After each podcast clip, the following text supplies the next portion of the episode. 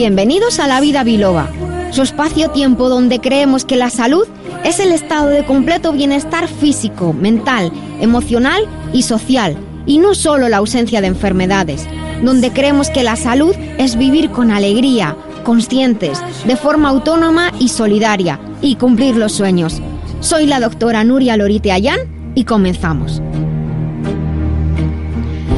Buenos días a todos, queridos oyentes, queridos amigos. Estamos aquí un sábado más en la cuarta temporada que continuamos. Estamos en el episodio o en el programa 143. Esto es para los que nos siguen tanto en directo como en el podcast. Mil gracias a todos por difundir y por compartir la vida biloba, este estilo de vida, esta manera de comprender.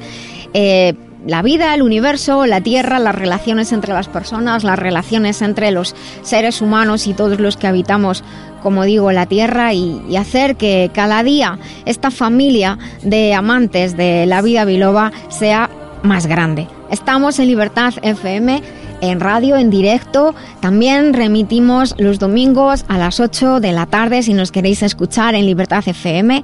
Y nos pueden escuchar en la radio tradicional, convencional, nos pueden escuchar en internet, en streaming y tienen todos los accesos tanto al podcast, a la radio, a los botones en directo en la web lavidabiloba.com. No hay excusa si nos queréis escuchar. Estamos en, en tu radio, en tu ordenador, en tu móvil, en tu tablet, en todas partes. Estamos entre los 40 mejores podcasts o más escuchados del mundo hispanohablante en temas de salud y bienestar, lo cual nos encanta.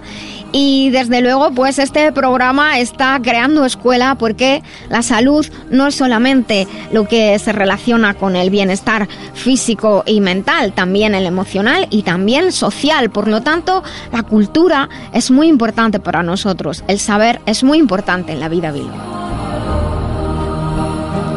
Y vamos a por el contenido de hoy. En primer lugar, mil gracias a nuestro técnico Dani Blanco, sin el cual esto no sería posible. Está ahí al otro lado de cristal haciendo que esto sea posible y además nos indica las cosas cuando no se nos olvida tal cosa, no sé qué, que te acerques un poco más, que te separes. Él hace que todo salga bien. Les voy a comentar lo que vamos a hablar en nuestras secciones de hoy. En Píldoras Saludables, hoy sí vamos a tratar sobre el cobre, el cobre y no ese de los cables, sino el cobre de nuestro cuerpo. ¿Qué funciones tiene el cobre? Nuestro organismo. En la despensa que compensa vamos a ampliar, claro, nosotros tenemos aquí nuestra fanpage en, en Facebook, que somos La Vida Biloba, también en las redes tenemos una web desde la cual pueden conectar con nosotros.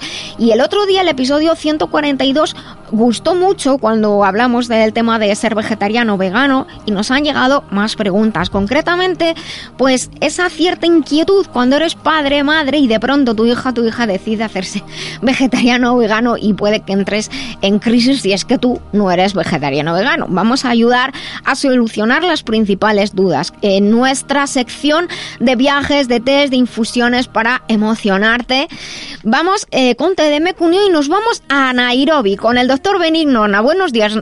Nairobi iba a decir Benigno. ¿Qué tal? Buenos días.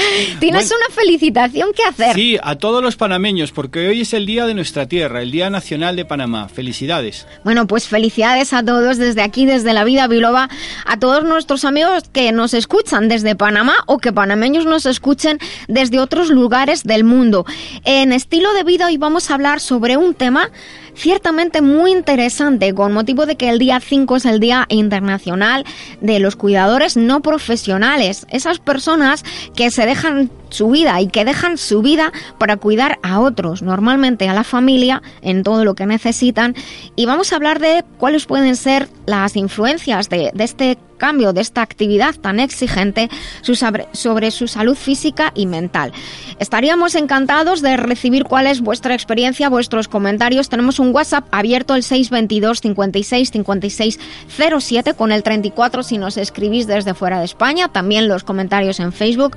No desvelaremos el nombre vuestro, pero si queréis decirnos algo al respecto de si sois cuidadores, si estáis cuidando vuestro padre, madre, algún hijo, alguna situación, eh, alguna persona en situación de dependencia, ¿cómo es vuestra vivencia? Pues ya veremos los condicionantes que hay.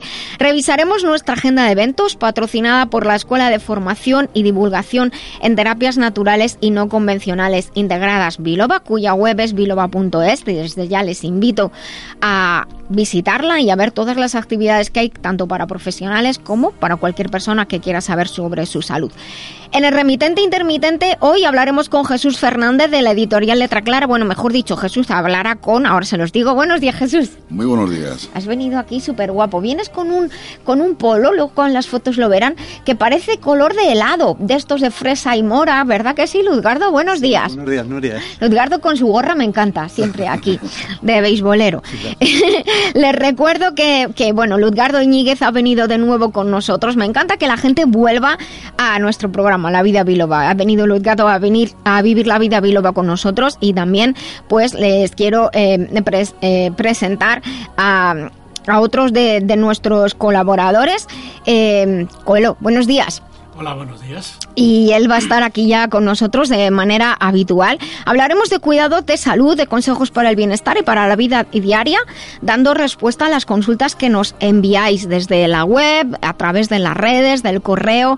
Estamos aquí para daros este espacio de consulta gratuita.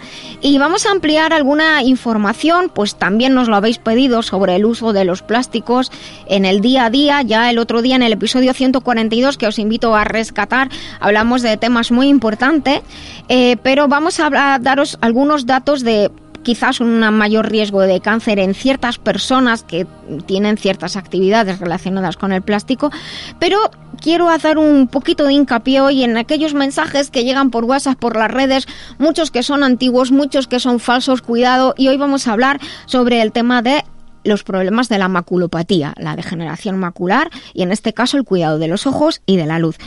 Bueno, otra vez yo de pesada, os recuerdo que tenéis todos los episodios en la web lavidabiloba.com, en el podcast lo podéis rescatar cuando queráis y están en las principales plataformas de podcast, en iVoox, en iTunes, en Catbox, en todas. Ahí estamos, estamos en las redes y comenzamos nuestro programa. Llama a la vida biloba, que con rigor y con humor te ayuda la doctora a que te encuentres mejor. Sea un dolor engorroso o un simple ataque de tos, 915757798 o 915757232.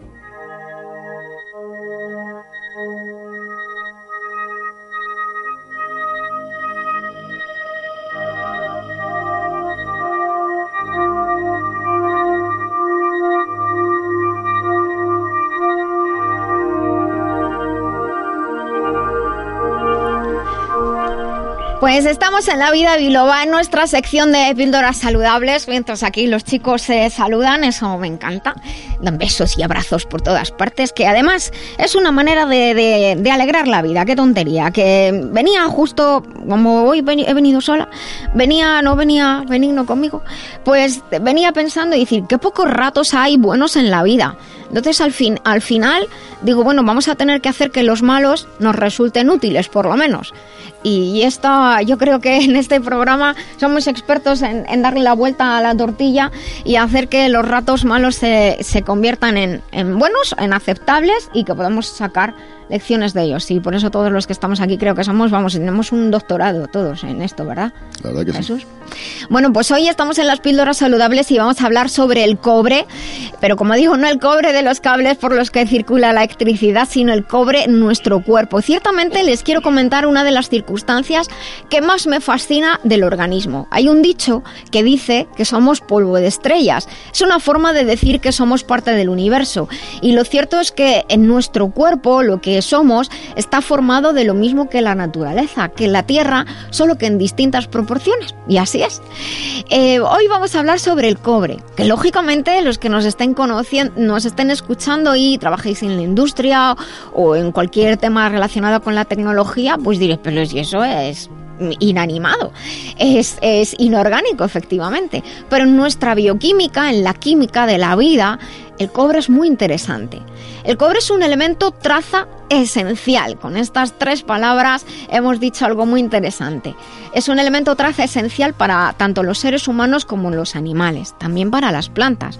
Esto significa que es un elemento, es un, es una, es un átomo que está presente en pequeña cantidad, eso es lo que significa traza, y que hace falta incorporarlo con los alimentos porque nuestro cuerpo no lo puede crear. Eso es lo que significa esencial, ¿de acuerdo? Es un elemento traza esencial. En el cuerpo, el cobre se encuentra en dos formas iónicas según la carga eléctrica del átomo. La forma que se llama cuproso, aquí vienen las palabrejas, la forma que se llama cuproso, que tiene una única carga positiva, por eso vemos el símbolo químico Cu que corresponde al cobre, y luego un 1 y un más así en, en superíndice, eso es un, catión de cobre con una carga positiva, y la forma llamada cúprico, que tiene dos cargas positivas, lo vemos como Cu y en superíndice 2 más. Aunque la mayoría del cobre en el organismo se encuentra, se encuentra en esta forma iónica cúprico con dos cargas positivas. La gran capacidad que tiene el cobre de aceptar y de ceder electrones, es decir, de pasar de una carga positiva a dos positivas y al revés, explica eh, su importancia en las reacciones de oxidación y de reducción. Lo del tema de la oxidación, aquí hago un paréntesis, está muy demonizado, pero las reacciones de oxidación son muy importantes. Las reacciones de oxidación van siempre acompañadas de una de reducción, que es el, el proceso contrario, por eso se llaman reacciones redox, procesos redox, y el cuerpo oxida, reduce, oxida, reduce o reduce, oxida, da igual el orden. Y en ese proceso, en esa actividad de transporte de electrones para ti, para mí, me lo quedo, no sé qué, ahí se, se genera energía, se generan además nuevas sustancias. Es hablaremos de esto otro día, pero en el cuerpo se producen transmutaciones, no transformaciones, transmutaciones, que son muy alquímico, pero es así, es realidad. Bien, eh, sigo con el cobre. Es muy importante para las reacciones de oxidación y de reducción, estas reacciones redox, y en la actividad de neutralización o eliminación de esas sustancias que llamamos radicales libres, que son bastante perjudiciales para el cuerpo si no se neutralizan. Me parece genial, Nuria, pero ¿qué funciones tiene el cobre en el organismo? Tú a tiro hecho, me parece muy bien. Las funciones del cobre son muy variadas y están relacionadas con ciertas sustancias enzimáticas que ya hemos comentado en otros episodios. Lo que son las enzimas son sustancias que permiten que ciertas reacciones bioquímicas ocurran en este laboratorio tan de chichifú que somos nosotros, porque la presión es muy baja, una atmósfera, y las condiciones de temperatura son muy riosas, 36,5 grados más o menos. Pues gracias a las enzimas, en esas condiciones virriosas, nuestro laboratorio orgánico funciona. Y eh, son partes, eh, el cobre es muy importante porque puede ser parte de la estructura de las enzimas, que normalmente son proteínas, o bien esa enzima necesita que el cobre esté en el entorno, por así decirlo, para poder funcionar. Las enzimas que dependen del cobre se llaman cuproenzimas. Eh, veamos algunas de las funciones más destacadas en las que participa el cobre. No me voy a enrollar mucho porque sería para hacer un libro entero, pero voy a empezar por las reacciones de creación y almacenamiento de energía. Hay una enzima muy destacada que se llama citocromo C oxidasa, que depende del cobre y que lo que hace es transformar, agarraos, una molécula de oxígeno en agua. Nuestro cuerpo, el oxígeno, sí, sí, ese que respiramos, se transforma en agua. Además, genera un movimiento eléctrico que permite almacenar energía. Dentro de las células, el cuerpo guarda energía en forma física en unas moléculas que se llaman ATP, adenosin trifosfato, una molécula orgánica que guarda energía, si es que somos la bomba. ¿eh? Parece imposible que nuestro cuerpo pueda crear agua desde el oxígeno y además, digamos, generar electricidad, ¿verdad? Pues esto es real. Como digo, son, como digo muchas veces, somos pilas andantes, centrales de energía. Estamos muy, muy bien hechos. Como dijo mi hijo una vez cuando era pequeño y yo le enseñaba cosas, decía, qué pena que los adultos lo estropeen. Ahí les dejo el mensaje. La citocromo C oxidasa depende de, depende de para la formación es importante para la formación de fosfolípidos y de la mielina que protege a las células nerviosas. Por ello, es muy importante la citocromose oxidasa y el cobre para el funcionamiento del sistema nervioso y neurológico. El cobre también participa en la formación y estructuración del colágeno y de la elastina, que son esos tejidos flexibles que se estiran, se encogen, se estiran, se encogen, que forman los vasos, el corazón y los huesos, entre otros. Alguna vez me han oído decir que para fijar el hierro hace falta cobre el hierro se transforma como en un tren con vagones cargado de hierro. El tren es una proteína que se llama transferina, es decir, trans aporta hierro, transferrina. Pero para que el hierro quepa en esos vagones, tiene que estar en una forma ionizada concreta que es con tres cargas positivas, férrico. Y el cambio de las dos cargas positivas ferroso a tres cargas positivas férrico lo permite el cobre. Así que sí, si no hay cobre, no se puede utilizar de forma equilibrada el hierro, que no se fije ni mucho ni poco en los tejidos. También el cobre hace falta para una correcta pigmentación del pelo, de los ojos y de la piel, gracias a que facilita la formación de melanina. Aquí os ha contado algunas cosillas. Sí, Nuria, pero ¿en qué alimentos podemos encontrar cobre? Pues mira, eh, hemos dicho que es esencial, lo que quiere decir que hay que comerlo. No, no podemos, el cuerpo no lo crea, no lo transmuta de ninguna otra estructura. El cobre lo podemos encontrar en alimentos de origen animal, como el hígado, para los que les gusten y coman estas vísceras, los moluscos, que están riquísimos, y también en vegetales como las pipas, fijaos, las pipas y semillas de girasol, las avellanas, las almendras, las legumbres, como las lentejas, benigno, que te has aficionado a las lentejas. Muchísimo, y a ponerles limón, por y a favor. ponerle limón o un chorritito de vinagre. A todo. Y las pipas esas son muy buenas. muy buenas, efectivamente, también, efectivamente. En setas como el champiñón, en los cereales integrales y, señores, también hay cobre en el chocolate, por eso nos da energía.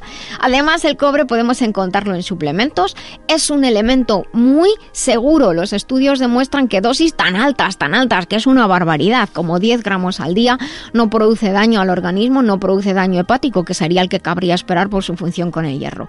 Generalmente el cobre no se suplementa solo, se suplementa en fórmulas múltiples junto con otros minerales, pero siempre, siempre, siempre, si que les puede hacer falta, recuerden consultar con un profesional de la salud y, desde luego, adquirir marcas de confianza.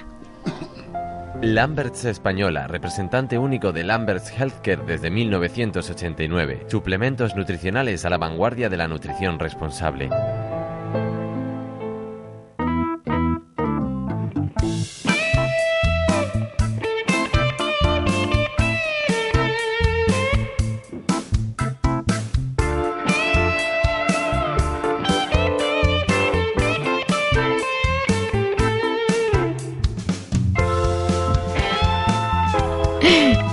Verdad es que estoy aquí que no sé si me he perdido o no me he perdido. Estoy apuntando el tiempo que vamos para luego que salgan los guiones bien, porque como nos saltamos a la torera todo el rato.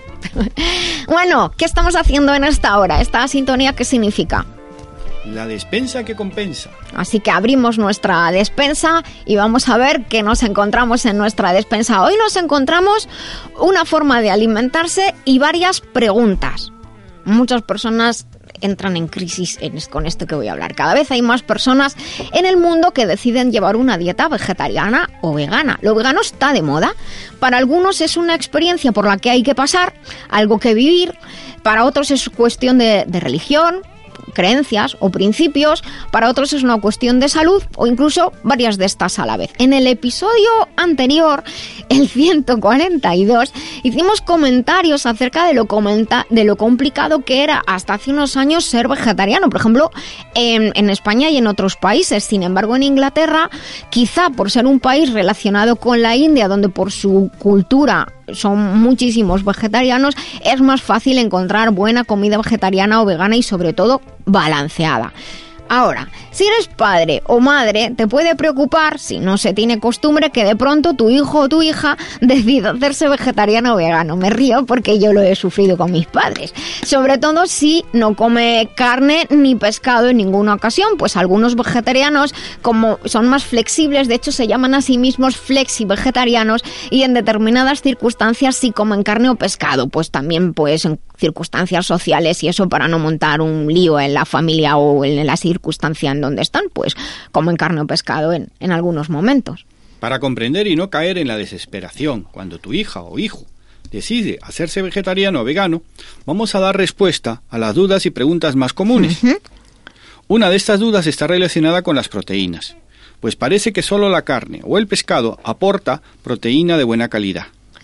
Doctora Lorite, a ver. ¿Cómo se obtienen las proteínas en una dieta vegetariana? Pues mira, para responder a esta pregunta, lo primero que debemos saber es qué son las proteínas y de qué están compuestas, porque que genera mucha angustia, pero el conocimiento de qué son las proteínas y de qué están compuestas, ahí tenemos la clave a esta duda. La proteína de la comida que ingerimos es procesada por nuestro organismo en todo el proceso digestivo, y pasa de ser proteína a convertirse en aminoácidos aislados. Los aminoácidos son las unidades o los ladrillos que componen la proteína. De estas unidades de 20 aminoácidos que existen diferentes, unos son esenciales, son, eh, que son nueve esenciales y el resto son no esenciales. Esto significa que los nueve que son esenciales debemos obtenerlos a través de lo que comemos. Pero ¿cuáles son los aminoácidos esenciales? Vale, te lo voy a explicar. Y voy a subir, voy a avisar que vamos a subir esta información a la web, porque hay muchos padres y madres preocupados por este tema y prefiero que lo tengan, nos están escuchando, que lo tengan para leerlo con tranquilidad y de esta manera que comprendan mejor la situación, que no es una cuestión de rebeldía de sus hijos. Los aminoácidos esenciales son, lo siento las palabrejas, isoleucina, leucina, lisina, metionina, fenilalanina, treonina, triptófano, valina. Y por último, la histidina, que varía en los adultos, eh, no tiene por qué ser esencial. ¿eh? Esto, de hecho, se dice que eh, para los niños sí, pero para los adultos no. En algunas listas pueden encontrar que en lugar de la metionina está la cisteína, pero desde un punto de vista bioquímico, y desde ahí les hablo yo, la metionina y la cisteína en el cuerpo se pueden convertir uno en el otro por lo que por conveniencia bioquímica se consideran una única fuente y por eso en la lista de aminoácidos esenciales aparece la metionina. Esto lo comentamos porque, como digo, en algunas listas pueden encontrar cisteína como esencial en lugar de la metionina, pero generalmente en bioquímica consideramos la metionina como esencial. Entonces, para que una dieta sea equilibrada tiene que estar todos estos aminoácidos esenciales en nuestra alimentación? Así es, benigno. Y esto también genera el concepto de alimento con proteína completa, así entrecomillado. Si un alimento contiene todos los aminoácidos esenciales, se dice que es una proteína de alta calidad o proteína completa. Ahora veo por qué esta razón tenemos la creencia de que la carne es una excelente fuente de proteína por contener los nueve aminoácidos esenciales. Así es.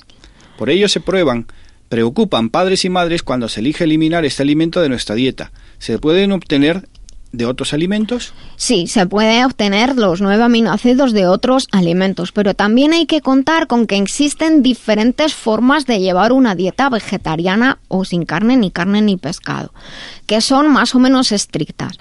Tenemos vamos a contar a nuestros oyentes, el grupo 1, que son los más numerosos, ovo, lactos, vegetarianos, son aquellos que, eh, que eh, no comen carne, pero sí consumen huevos y lácteos. Este grupo tiene más fácil la obtención de proteínas completas. Dentro de este grupo podemos incluir otros dos más. ¿Nos los cuentas tú? Sí, el lacto vegetariano, que no toman carne ni huevos, pero sí leche. Por tanto, una de las maneras de las que pueden obtener la proteína es por medio de la leche. Ovo vegetariano toma huevos pero no leche. Vale, y ahora hay otro grupo que son los veganos. Los veganos son las personas que han decidido no tomar carne ni alimento alguno que provenga de alimentos. Es lo que antes en mis tiempos llamábamos ser vegetariano estricto. Este grupo, en este grupo, la obtención de proteína completa de esos nueve aminoácidos esenciales es más difícil pero no imposible. Tranquilidad en el frente. Veamos cómo se obtienen las proteínas en una dieta vegetariana. Benigno. Mediante las legumbres, como las lentejas. Ojo, acordaos de ponerle limón, guisantes, judías. limón o, vinagre. Sí, vinagre de manzana o, de, arroz o de vino, da igual. Garbanzos, judías, verdes, cacahuetes y soja. Combinamos, combinadas con cereales como arroz, trigo, cebada, avena, quinoa, que está muy de moda últimamente, yo la tomo bastante, centeno, espelta, maíz. Es mejor consumir las integrales ya que poseen la cáscara, esto es la fibra y el germen como todos los nutrientes. Con todos los nutrientes al germen, efectivamente. Consumir cereales con legumbres aporta un patrón de proteína completa, con todos los aminoácidos esenciales. Bueno, así es, a las lentejas, por ejemplo, les falta la metionina, pero la metionina lo tiene el arroz y al arroz le falta la lisina que lo tienen las lentejas. Este es un ejemplo perfecto de cómo se complementan y nos aportan los nueve aminoácidos esenciales. Cabe destacar que la soja es la que más aporte proteico tiene en relación con el resto de legumbres, como un 30% de la, de la cada haba de soja es proteína y que contiene los aminoácidos esenciales que necesita un adulto. Todos. Por ello se califica al mismo nivel que la sangre y los huevos. Cuando se hacen las clasificaciones como uno, si tienes todos los aminoácidos esenciales y en gran cantidad, carne, huevos y soja están en el mismo nivel. Así que, repito, tranquilidad, más tranquilidad en el frente. Los derivados de la soja también son recomendables, como por ejemplo el tofu, que ha de comerse de distinta manera en verano que en invierno, pero dedicaremos otro episodio al tofu. Las hojas se refuerzan muy bien con maíz, avena, arroz, arroz negro o con semillas de sésamo para obtener más metionina. Cuéntanos más cosas, Benigno. También son fuentes de proteína los frutos secos y las semillas como almendras, anacardos, avellanas, castañas, nueces, piñones, pistachos, pipas de calabaza y de girasol, sésamo, ya que, ya lo hemos, nombrado. Exacto. Los frutos secos son una fuente importante de grasas y ácidos grasos para la dieta. Pero ¿hay algo que falta respecto a los ácidos grasos en las dietas vegetarianas?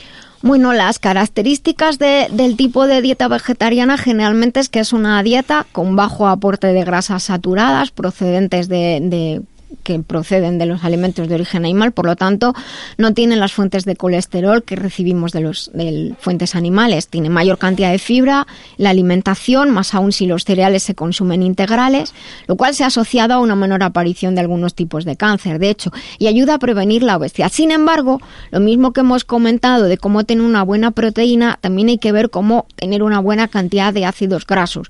Los omega 6 principalmente están en los vegetales, eso es así, pero los omega 7 sobre todo están en los pescados. Así que hay que asegurarse, esta es la respuesta a tu pregunta, Benigno, de tomar semillas, frutos secos o bien de suplementar, por ejemplo, con aceite de semillas de lino. Eso sí, eh, si decide no incorporar, por ejemplo, omega 3 purificado, que voy a explicar que una cosa son los suplementos de aceite de pescado y otra cosa son los suplementos de omega 3 purificado. No tiene pescado, ¿de acuerdo? Es una molécula y es omega 3 purificado. Esto es una decisión personal, pero el principio activo es el mismo. Una cosa, repito, es el aceite de pescado y otra los omega 3, que son los ácidos grasos purificados. Por eso, de nuevo, como siempre, es muy importante leerse las etiquetas. ¿Y qué pasa con la supuesta carencia de vitamina B12? Pues mira, la vitamina B12 o cianocobalamina quizás es la más difícil de obtener para los vegetarianos que no toman leche ni huevos, o sea, esos vegetarianos estrictos o veganos. Algunas algas microscópicas o minúsculas como la espirulina aportan B12, pero aún así estamos hablando de, suplementar porque no es algo que se coma, o sea, se incorpora como eh, comprimidos o como polvo a los batidos, por ejemplo, la, espirulina. Por lo que generalmente se debería a suplementos nutricionales o alimentos específicos enriquecidos en B12. De hecho, si nos fijamos de nuevo en las etiquetas, los cereales que compramos en los supermercados normalmente ponen enriquecidos con B12, que es el principio activo que se produce por fermentación bacteriana, no es de origen animal, no es extrae de animales, lo digo porque me lo preguntan muchísimo. ¿eh? Esto eh, para cuando leen que los, suplementos tienen B12 y dicen, ah, pero esto es animal. Eh, las bacterias fermentan, eh, los procesos de fermentación generan vitamina B12. Así que es, una, es la vitamina aislada, igual que los omega 3 también pueden ser aislados. Así que espero que con, estas, con esto hayamos dado solución a esas dudas existenciales que lógicamente es de comprender que, que si uno es padre, madre y su hijo hija, eh, a veces generalmente en, en edades jóvenes deciden hacerse vegetarianos tienen temor. Lo que es importante es balancear bien la dieta, ¿verdad? Seguro que sí. Bueno, pues venga, continuamos nuestro programa. Cuidar la salud de forma integral, atendiendo al cuerpo, mente y emociones, es un camino que realizamos con Master Life. Master Life es una línea de complementos nutricionales con más de 30 años de experiencia en el cuidado del bienestar integral, con responsabilidad y uniendo ciencia y tradición. Encuentra más información en masterlife.info. Master Life. Maestría para cada momento de la vida.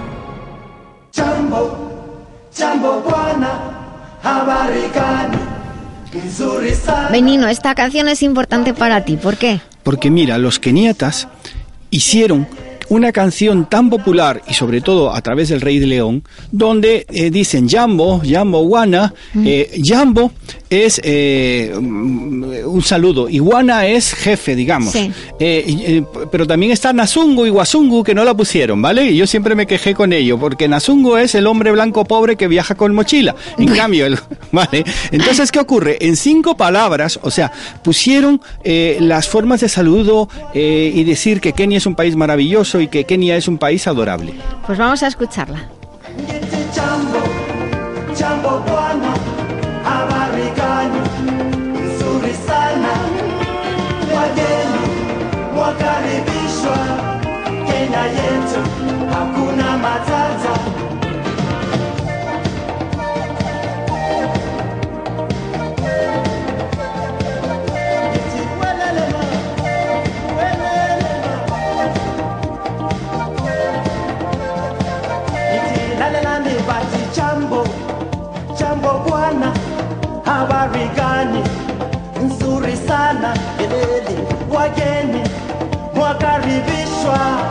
Kenya yetu hakuna matata. Ai kiti jambo jambo bwana habari gani? Nzuri sana La vida biloba se vive en las redes. En Facebook y en Twitter nos llamamos La Vida Biloba. En la web lavidabiloba.com accede al podcast o envía tus comentarios y consultas. Doctora Lorite, ¿el hígado es esencial para la salud equilibrada? Así es, por eso recomiendo Master Life Green. Y por curiosidad, ¿por qué se llama Green Verde? Porque según la medicina china, el hígado y sus funciones se relacionan con cómo crecen las plantas y por ello con el color verde. ¿Y cómo percibimos esta idea en nuestra vida? Pues mira, por ejemplo, el movimiento armónico y la agilidad física y mental dependen del hígado, también la digestión, el ciclo menstrual, la creatividad, las emociones, todo lo que tiene que fluir con armonía depende del hígado. Pues ya lo saben, Master Life Green, porque un hígado saludable es esencial para el bienestar y la armonía. Master Life Green en masterlife.info. Master Life, maestría para cada momento de la vida. Sabemos lo que somos pero no lo que podemos ser. Utilizando la MHRP se pueden movilizar recursos y comprender que lo importante no es lo que te pasa, sino lo que tú haces con lo que te pasa. Fórmate con el Instituto de Terapia Integral MHRP o solicita terapia personal con el doctor Benigno Horna, antropólogo y doctor en hipnoterapia, creador del MHRP. Visita la web benignohorna.com. El poder de decidir es el poder de cambiar.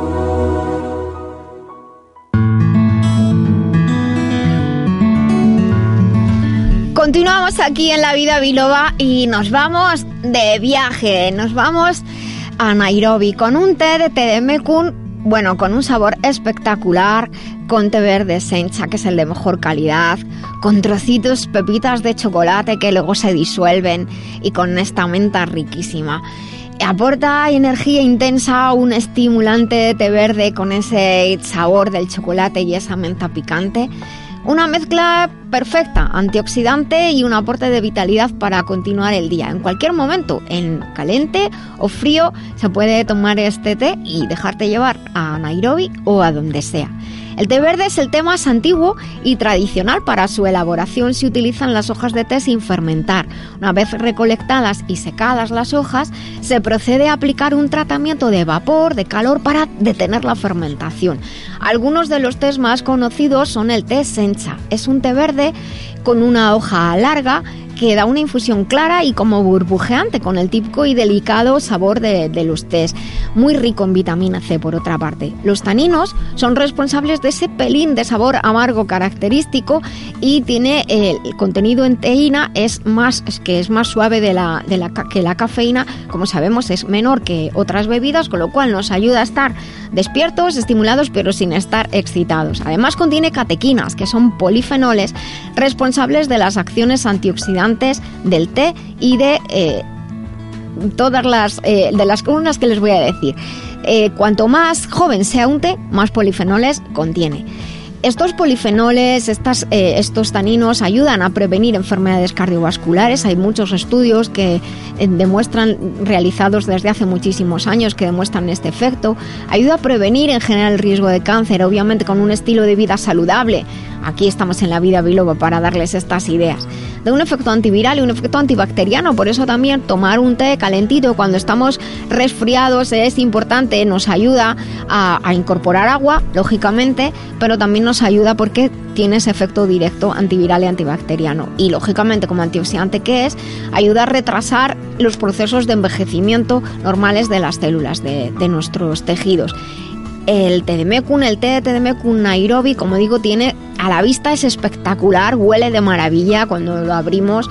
Esos trocitos de chocolate están, están deliciosos y dan un contrapunto perfecto a la menta. Pueden adquirir el té de Nairobi o el que quieran en la web tedemecun.com.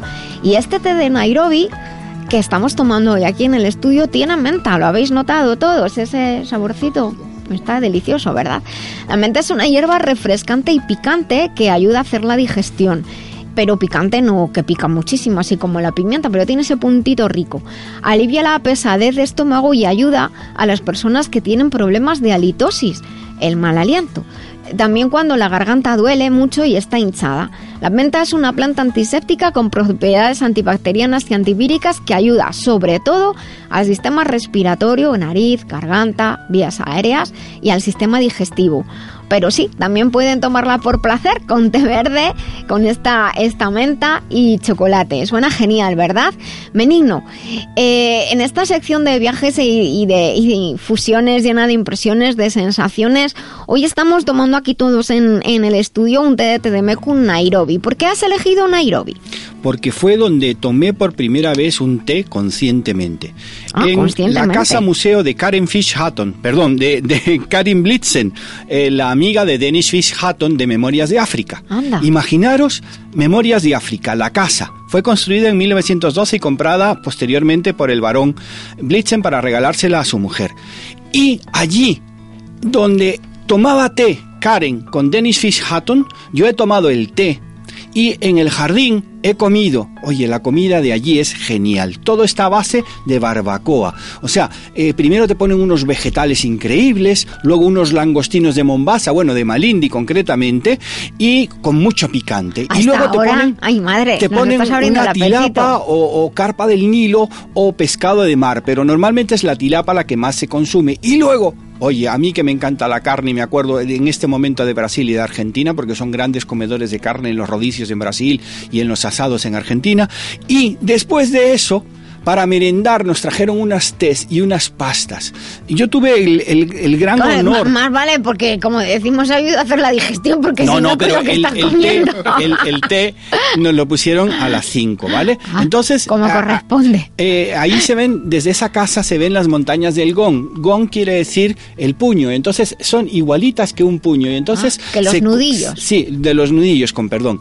Eh, se conserva eh, máquinas de aquella época donde cultivaban el café, etcétera, etcétera. Entonces, para mí, el té siempre lo relacionaré con Memorias de África. He escrito mucho sobre Dennis Fish Hatton, Karen Billitsen y también sobre Canuccio, el fiel sirviente de Dennis Fish Hatton. Bueno, para los jóvenes que nos estén escuchando, eh, Memorias de África es un must, una película que hay que ver. junto con los puentes, eh, los, eh, ¿cómo se llama? Puentes de Filadelfia. No, De Madison. Madison, perdón, Madison. perdón, perdonar. Eh, los puentes de Madison, eh, yo escribí un relato muy bonito porque eh, en, en las praderas han hecho como una especie de tumba donde en teoría se enterraron a Dennis y a Karen. Y vienen los leones, entonces como no hay leones, pues pusieron unos leones más o menos de, de- de madera y demás para que la gente lo pudiera ver. Entonces, realmente las personas que nos hemos emocionado con Memorias de África eh, y que nos que encanta Kenia y, y demás, yo también diré que hablo suajili o hablaba suajili porque lo aprendí aquí en el colegio Nuestra Señora de África y tenía una tarjeta de visita que ponía Itani Ni, perdón, Nionata Itani.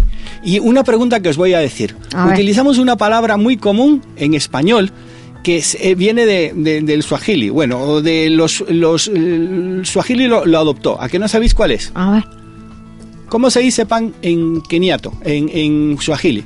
No sé. ¡Mimo! Bueno, qué bobo.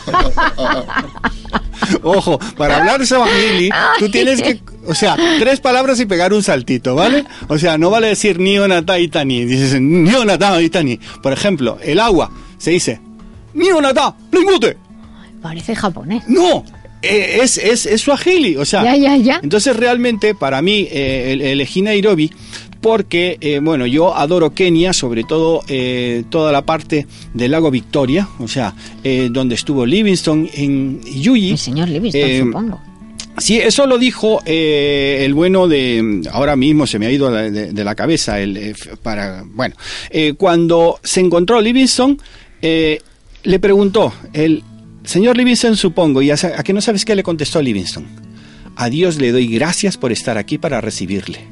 Mira, estoy buscando una cosa que te he interrumpido descaradamente. Entra en la Wikipedia y dice Nairobi es la capital y mayor ciudad de Kenia. El nombre Nairobi proviene de la frase masai en Kare Niorobi, que significa el lugar en- de aguas frescas. Sí, aguas frescas. justo. Qué bonito. Sí. Dice, no obstante, es con- conocido popularmente como la ciudad verde en el sol.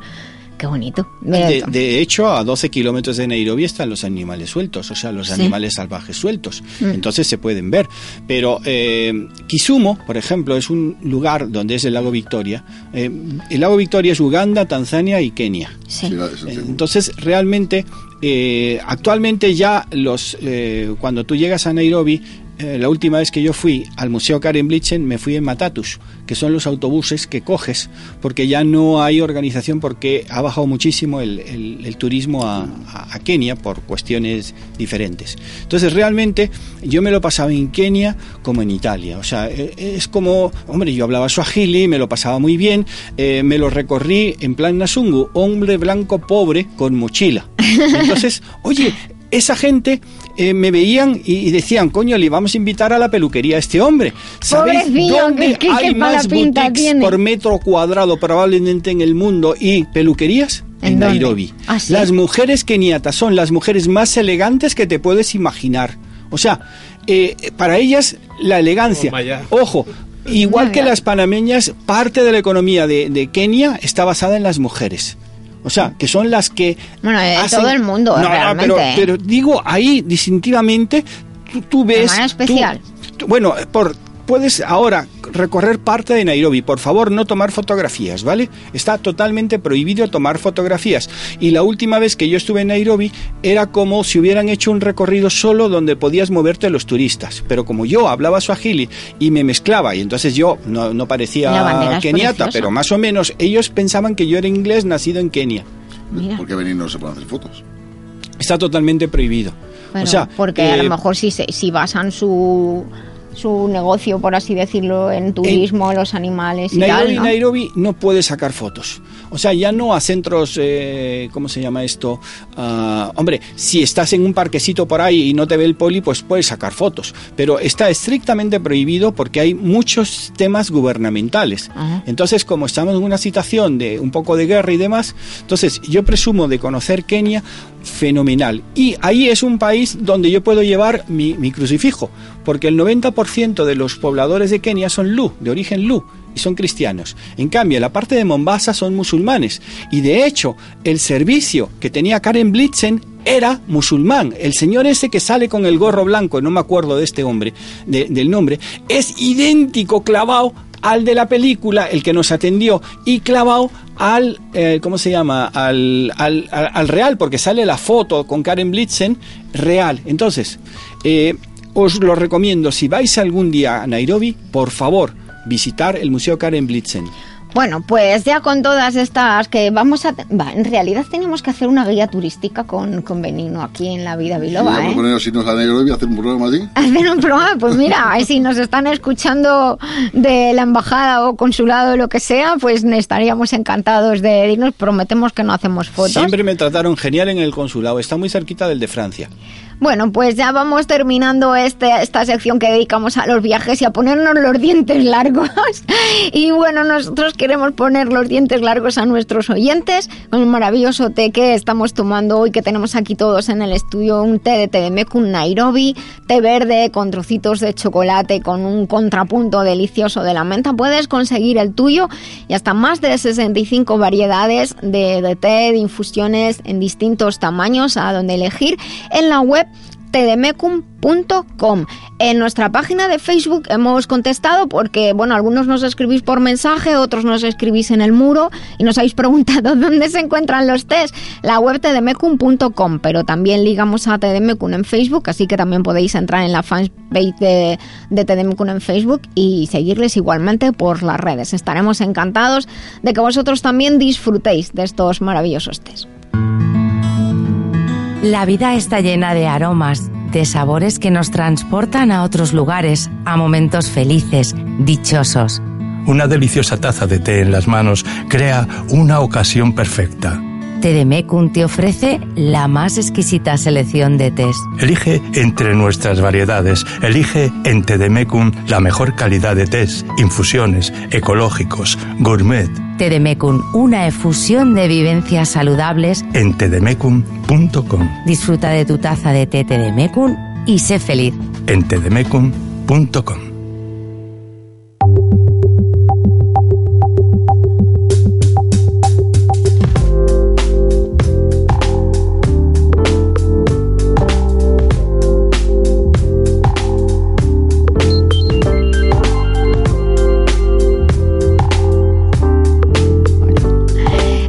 aquí en La Vida Biloba en la regata final de esta primera parte del programa y hoy queríamos tratar de un tema que aunque hemos tratado en otros episodios de La Vida Biloba, pues hoy quería también dedicarle unos minutos, conocer vuestra experiencia, pero bueno, eh, el día 5 de noviembre es el Día Internacional del Cuidador. ¿Y a qué se refiere esto del Día Internacional del Cuidador? A los cuidadores no profesionales, esas personas que asumen el cuidado de familiares, de sus problemas de salud, con los problemas económicos, con los problemas emocionales que, que yo contempla. Hace un tiempo, como digo, tratamos de esto en el programa, creo que coincidiendo con que Jesús tenía a un familiar en el hospital. Sí, mi padre. Exacto.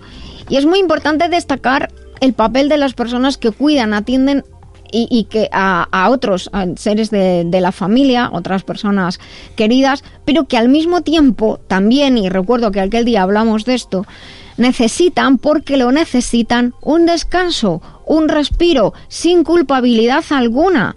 Y además podemos comentar la, la noticia, eh, os, eh, hace unas semanas salió en la, en la tele, de unos hermanos en, en Tenerife, creo que fue, en la provincia de Tenerife, que, que, dejaron morir a su madre de manera totalmente cruel. El juez, de hecho, le, le leía las cosas a, a, los hermanos, era realmente espeluznante. Fueron condenados a varios años de cárcel, no recuerdo exactamente el número, pero lo que yo no sabía cuando leí la noticia, honestamente no lo sabía, es que el cuidado de los familiares es un deber. Claro, lo damos por hecho cuando somos buena gente, ¿no? Pero hay gente que, que, sea, que negarlo y abandonar a un ser querido está, está penado. En España os di algunos datos.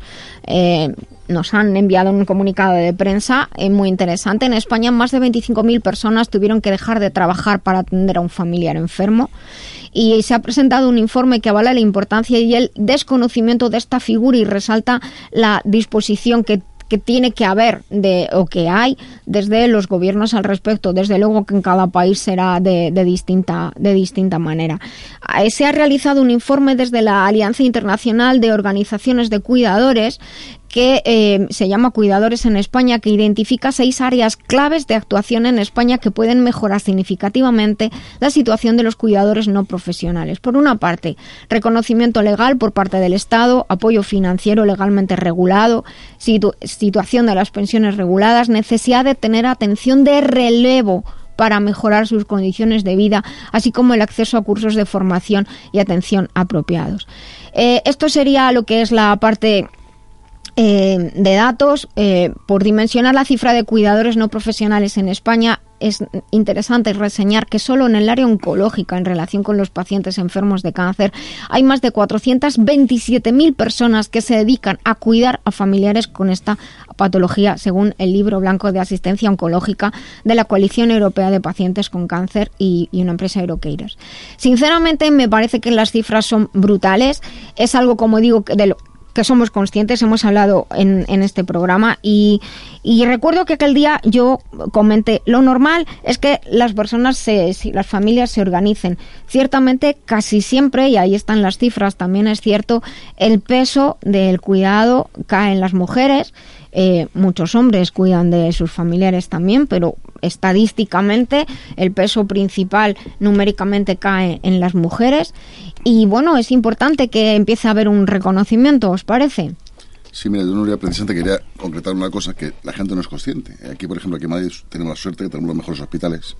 Pero hay gente que viene del mundo rural. Mm. Eh, yo lo he vivido en primera persona, con, bueno, con mi hijo concretamente, tuvo siete ingresos, del cual hubo una situación que no, es, la gente no es consciente que es los cuidadores que tienen que dejar sus puestos de trabajo en el mundo rural mm. para dedicarse a sus hijos aquí en Madrid y con el agravante tanto psicológico, económico, personal y luego a su vez, lógicamente, eso tiene una situación que es esa persona, si su hijo está ingresado durante un periodo de un mes, 15 días o X tiempo, esa persona necesita asearse, vivir, convivir. Bueno, es que muchos tienen que alquilar pisos, de Efectivamente, de hecho hay muchos sitios, en bueno, que yo me enteré, que hay pisos en el cual tú puedes compartir con otra serie de familias precisamente para ayudar.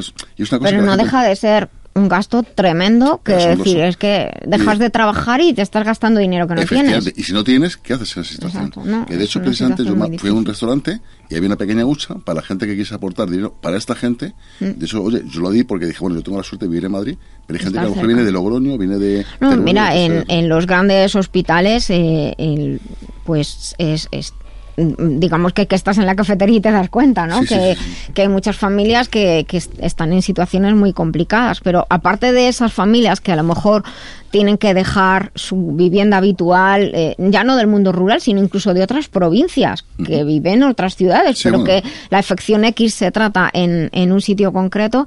Pero al margen de eso, lo que estamos también tratando hoy es el caso de todas las personas que en su casa están atendiendo a alguien. Es que eso también es una situación, porque mm, llega un momento que el, Estado te, te, pone enfermo en la puerta del hospital y o una de dos, o tienes económicamente recursos y lo llevas a una residencia, o lo llevas a tu domicilio sin conocimiento ni causa, pero hacer lo mejor posible, que es ayudar a ese enfermo. Mm. Yo también lo he vivido, este año también lo, lo estuvimos hablando, y es muy duro. ¿Por qué? Porque tienes que compaginar la vida laboral, la vida personal, y encima ayudar a una persona sin conocimiento y encima con, con dependencia de alguien precisamente. Y ya no solamente por enfermedad, sino simplemente por vejez.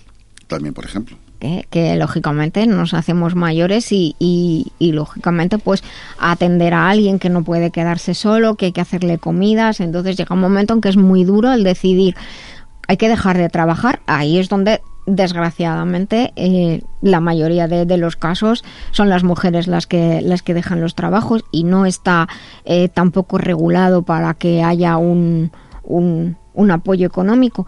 Y también quería de nuevo resaltar el tema que te veía aquí sintiendo de cuando la persona que está cuidando a alguien eh, es que hay vida más allá del cuidado diario, hay vida más allá, igual que para los profesionales de la salud, hay vida más allá de la enfermedad y del hospital.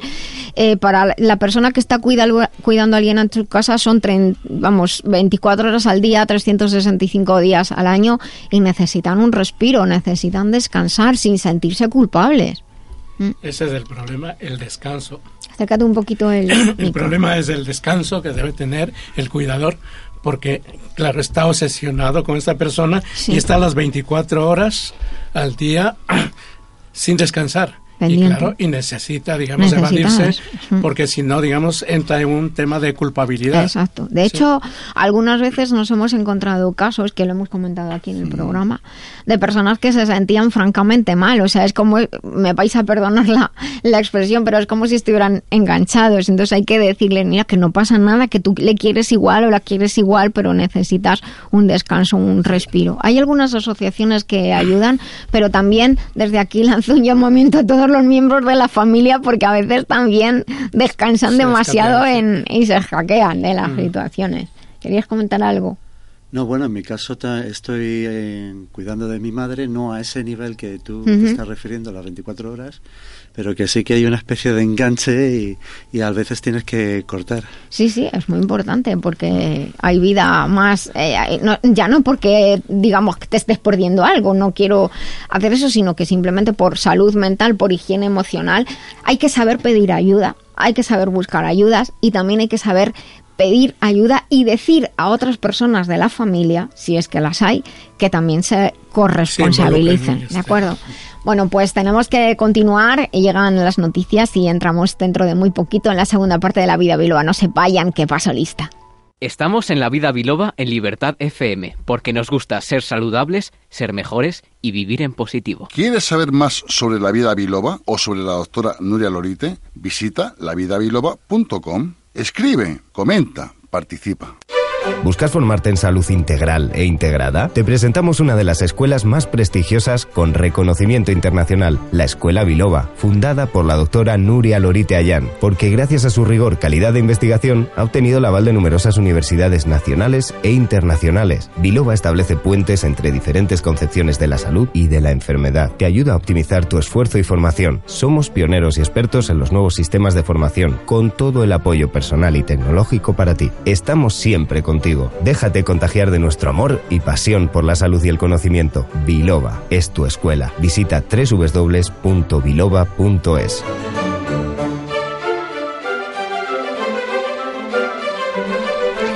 Pues que muchas gracias por estar aquí en esta segunda parte del programa de la vida biloba. Estamos en el episodio programa 143 eh, y estamos en nuestra sección de eventos.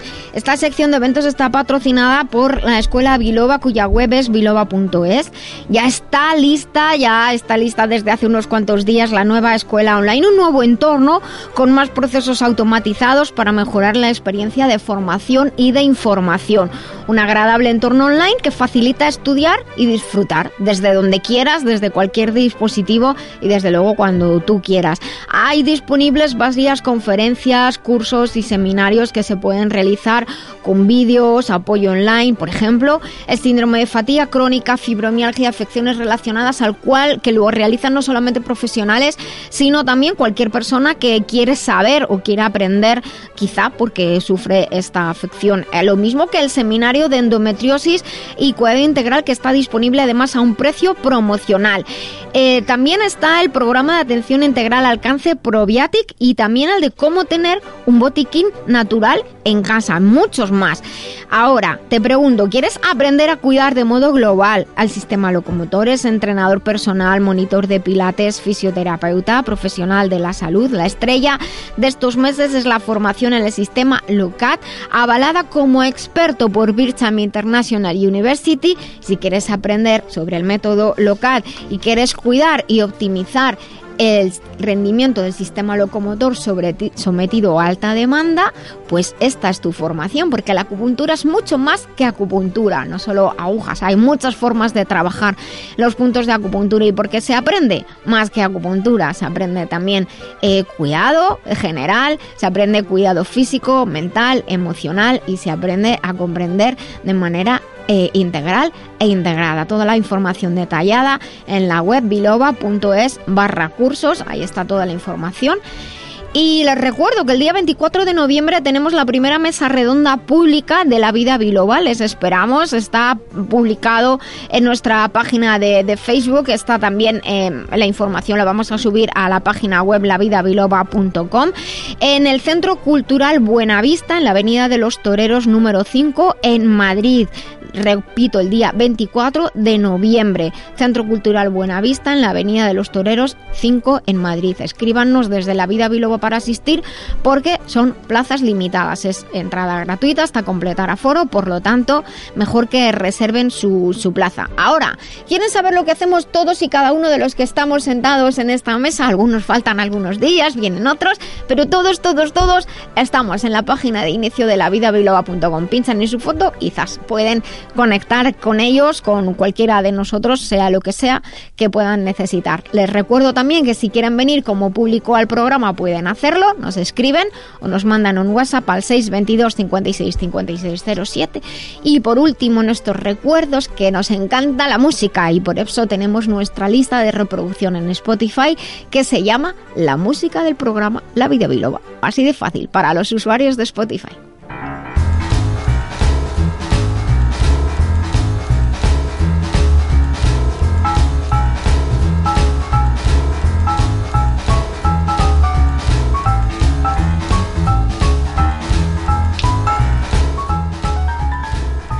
Continuamos aquí en la vida biloba y este es el momento en el que entra el remitente intermitente en nuestro programa y también es el momento en el que yo cedo el- la dirección del programa temporalmente, no te acostumbres. Para mí es un placer, tú lo sabes. Eso, no te me subas a la chepa. Escucha, escucha, nunca sido un trepa, no te preocupes. Casi me trepa. No tienes tú mucha pinta de alpinista, ¿no? bueno, Jesús Fernández, director de la editorial Letra Clara, nos ha traído un invitado que, que me hace mucha ilusión que, que esté porque ella viene con nosotros por segunda vez, lo cual es buena señal, ¿eh? Es buena señal y precisamente es curioso porque escribe genial. Sí. Todo hay que decirlo y cada cosa por su nombre. Así que hoy tenemos con nosotros a don Lugardo Íñiguez, precisamente. Buenos días, Lugardo. Buenos días, Jesús. Buenos días, Nuria, y a todos los que están aquí presentes. Mira, precisamente venimos con su nueva obra que se llama Cuando el destino nos enfrente. Que pues, muchas veces me recuerda a Benigno, que este título también se parece al de suyo que pone Cuando el destino no existe. Ah, mira. Es decir, Sí, que- publicado por Letra Clara, que fue efectivamente, efectivamente. el primer libro que, que publicamos Sí, eh, juntos. Efectivamente. Y yo cuando me dijo eh, Lugardo el diseño de una portada, pues pusimos lo que es un espejo, como uno- si hubiese una persona detrás, A precisamente. ver, como lo voy a grabar, Porque tú es una ahora me especie. enseñas. Que bueno, que mejor que lo diga yo que lo diga él, Lugardo. Precisamente con esta tercera obra que es tuya, anteriormente habías publicado con letra clara precisamente eh, otro libro que se llama Las caretas, que ese fue tu primer libro, La orquídea azul fue tu segundo. Ahora te has enfrentado con un libro de narrativa, ensayo. Cuéntanos un poquito cómo fue el inicio de esta obra. El inicio de esta obra, ¿en qué me inspiré? Sí.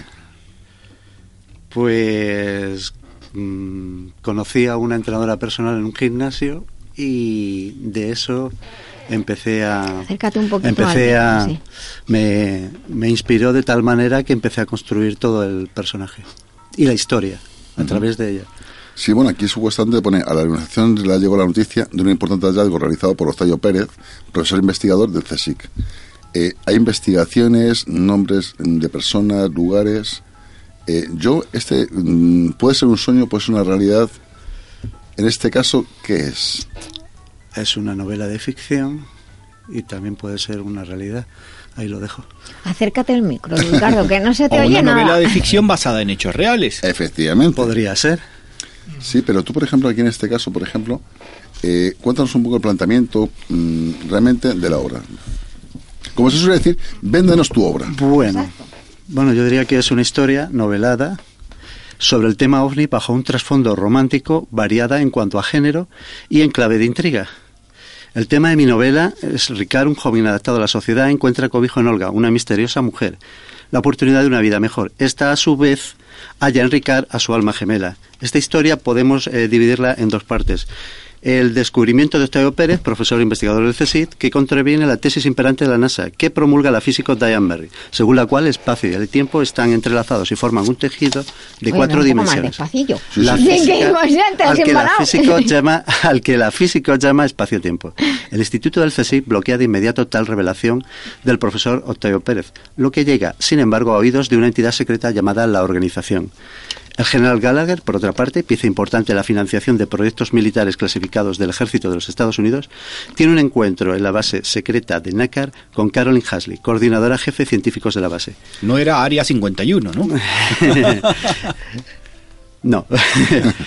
Esta le señala al general el hallazgo de un vínculo de transferencia genético en el feto de una mujer embarazada durante el proceso de hibridación con un alien, a la que adujeron previamente eh, los aliens para su posterior experimentación. Y ahí lo dejo. Y ahí lo dejo, no puedo leer más. Bueno, has, has comenzado, dijéramos, que todo esto viene a raíz de precisamente una preparadora física que te prepara en un gimnasio, y de que pronto... Pero también porque soy aficionado a los ovnis desde muy pequeño y he escuchado programas como Antonio José Alés, al doctor Jiménez del Oso, a Iker Jiménez y a un largo etcétera de gente. Sí, sí, pero te hace una pregunta. ¿Tú crees en los ovnis? Al 100%. Objeto volante no identificados. Al 100%. Porque he visto algunos de ellos. Vale, pero a mí, ¿quién no me dice que son aparatos que en su día eran prototipos de aviones de combate, por ejemplo, o de visión, y a su vez dijéramos, la gente decía ovni porque era objeto volante no identificado. Bueno, yo es que he visto ver objetos luminosos eh, a una velocidad que no es normal. Es desplazarse, eh, quedarse quietos y desaparecer en tres segundos. Yo, Yo ahora- no entiendo esa velocidad, verdad. Ulpiano, ¿tú crees en los ovnis? A eh, Vamos a hablar un poquito sobre esta Sí, temática. adem- además coincidimos con que el doctor Benigno Horna también eh, ha- al menos eh, ha tratado estos temas. Tú también me parece que has Sí, tratado sobre este tema. Y ahora, digamos, cuando nos dice eh, Iñi- Íñiguez, ¿no? entonces sobre este tema que ha escrito, entonces co- como especialistas del tema, como el doctor Jiménez del Oso, con otros con- contemporáneos JJ también. Benítez. J- JJ Benítez también. Eh, es curioso y aquí estamos en esta mesa que los cuatro al menos creemos que haya ovnis, ¿no? Sí, yo sí creo. Es decir, ¿Tú, Benigno? Hombre, yo tengo que remontarme al 28 de diciembre de 1978 a las 5 de la mañana, Alborada, transmitido en Radio Nacional de España, donde juntamente, conjuntamente con Juan José Benítez, hicimos el primer programa sobre extraterrestres que se produjo en Radio Nacional de España y está grabado en la hemeroteca, 28 de diciembre de 1978, de 5 a 7 de la mañana. Ese es el día de los inocentes. Bueno, por eso lo pusieron. Pero te explico. O sea, eh, Juanjo estaba en, en Bilbao. Yo tuve un montón de experiencias que luego, entre comillas, me borraron por amnesia en Estados Unidos. O sea, en, en un sitio de Estados Unidos, porque no convenía que yo tuviera demasiada aproximación a ellos. O sea, es que realmente el que ha estado eh, viajando por el mundo, ¿cómo no va a creer en que hay seres que de, de otros sitios que han venido aquí y que han convivido con nosotros y que nos han demostrado eh, y nos han enseñado muchas cosas. Y a, quien, a mí quien no me dice que conviven con nosotros actualmente. Claro. O sea, camuflados. Efectivamente. Es decir, eh, yo sé... Como por ejemplo Juanjo Benítez, o sea, te pongo el ejemplo. que, como has señalado a Luzgardo, creía que ibas a decir como, por ejemplo, Luzgardo. No, no, hombre, no. Eh, yo no conozco tanto, pero Benítez era un, un reportero del diario español Correo Vasco eh, que era, vamos a decir, normalito. Oye, ¿cómo su mente se amplió? Y sin ir más lejos, uno que me, cono- me- me conoce muchísimo, Félix Gómez, protagonista de mis novelas. ¿Cómo ese tío pasó de disléxico profundo a adquirir muchos conocimientos y cada vez dominarlos más, aunque se le olvide de vez en cuando algún personaje? O sea, por favor, el que haya estado en Perú, en, en, en México, en la India, en cualquier San José sitio. de Valderas, que en la hemeroteca de los También, años sí, 70, sí. 80 había un- muchos avistamientos. Pero ya me callo.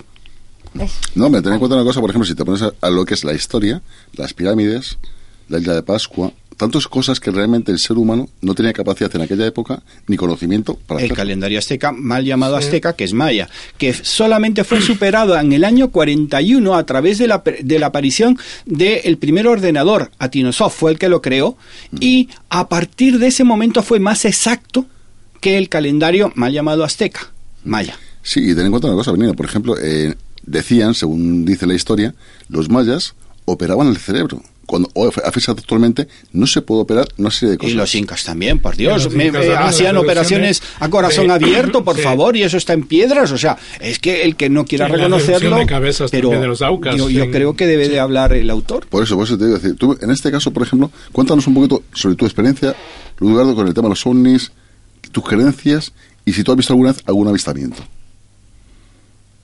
¿Y cómo fue?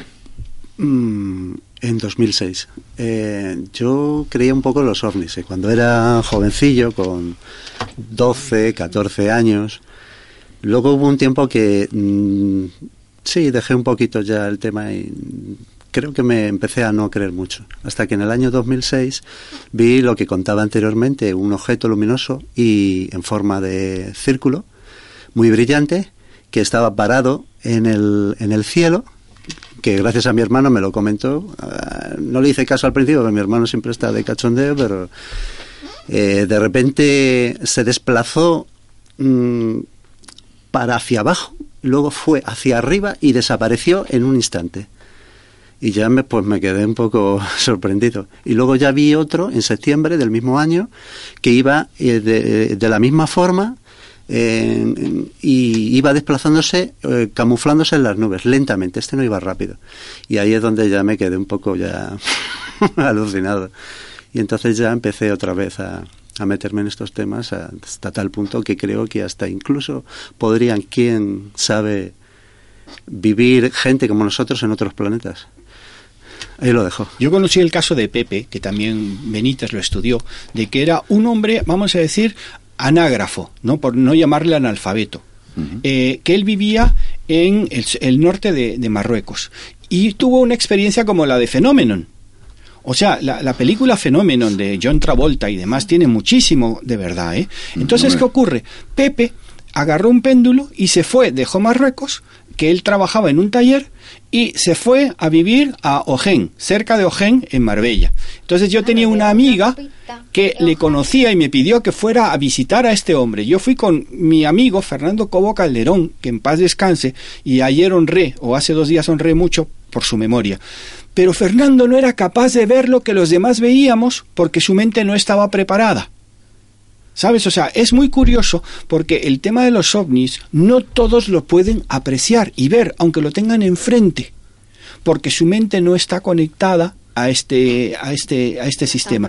Entonces, Benítez estuvo trabajando con Pepe, eh, con contadores Heiger y demás, y yo he visto a Pepe hacer telequinesia a lo a, a, a lo a lo bestia, o sea, levantar piedras. O sea, eh, entonces fue cuando yo, mi mente se expandió toda, o sea, entonces sí, digamos me hice un poco más inteligente. Te rompe todos los esquemas. Rompió todos los esquemas, entonces por ejemplo a mí me pasa lo cristiano, cada vez nuestra mente es más ágil. No voy a decir Coelho que tiene no sé cuántos años, pero ojo, ¿qué hacemos? Preparamos nuestra mente, nuestro cuerpo y hemos acabado aquí en la vida biloba, porque la vida biloba, no sé, o sea, es la hostia. O sea, los, los, los, ¿cómo se llama esto? Los, los recortes, o sea, los, los apuntes, yo los voy poco a poco guardando. ¿Por qué? Porque cuando tengo alguna duda, lo reviso. Porque, como bien dice la doctora Lorite, vayan a la página web de la vida biloba y ahí encontrarán un montón de información, porque los que aquí venimos la vivimos. Exacto. O sea, si no, no podríamos estar aquí. Bueno, volviendo a lo que es el tema del libro, del libro que, que efectivamente, libro. nunca mejor dicho, eh, tú, Gado, en este caso, por ejemplo, mezclas eh, ficción, realidad, España, Estados Unidos, haces un popurrí, dijéramos, geográfico. Eh, ¿Por qué es eso? ¿No lo, ¿No lo, ubicas, por ejemplo, en España o lo ubicas en Estados Unidos? Parece ser que se concentra todo ello en Estados Unidos, aunque hay avistamientos en todas partes del mundo, pero parece que la voz cantante la lleva a Estados Unidos. Pero porque lo recogen más. El área sí, 51. Sí, el área 51. Sí, mira, yo por ejemplo, yo me acuerdo de lo que tú bien dices. Eh, eh, Juan Rada, que estuvo aquí con nosotros un día precisamente, él en el periódico El Caso, que es el que era el director, había una sección sobre el tema de ovnis y objetos que habían visto y la gente incluso ponía fotografías. Y yo me acuerdo cuando compraba el periódico todas las semanas, lo primero que iba a los ovnis, era obsesión. Efectivamente. Pero ¿qué ocurre? Yo creo que también fue una moda en su época que le dieron mucho bombo, ¿no? Es decir, vale, pero la película Encuentros en la tercera fase, el 80% es real.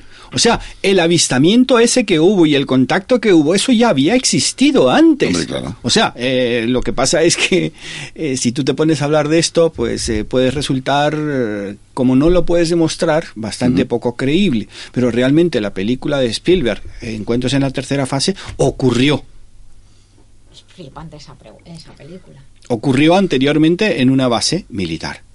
Y los que salieron eran gente que habían desaparecido en el Triángulo de las Bermudas o en otros sitios. O sea, es que es tan, tan, tan emocionante. Por eso me quitaron a mí, me borraron todo, toda mi memoria para que me dedicara a otro tipo de Un cosas. Un día tenemos que hablar sobre el tema del Triángulo de las Bermudas y la energía que, hay allí. Benigno. O, o en San Lorenzo del Escorial, sin ir más lejos, Eh, por favor. que lo tenemos aquí al lado. Aquí al lado, efectivamente. fíjate, Claro, escucha, vive allí Nuria, con eso te digo todo, ¿sabes? Bueno, podemos hacer el programa allí, en casa. No, lo que es curioso, eh, en este caso, por ejemplo, Eduardo, bueno, aparte que se puede adquirir en cualquier librería tu libro, Y lo pueden pedir, por ejemplo, a Maidisa, que es el distribuidor habitual de Letra Clara, que es el Enseñarlo a la cámara. 91 670 21 89 o directamente desde la propia página de la editorial letraclara.com ahí pueden enlazar el libro, pedirlo y se les enviará. En este caso, mm, yo es una cosa que me he quedado sorprendido es nácar. Es que es un- ese nombre viene de muchos sitios. ¿Por qué nácar concretamente? No puedo explicarlo, hay muchas cosas que me han salido así de repente.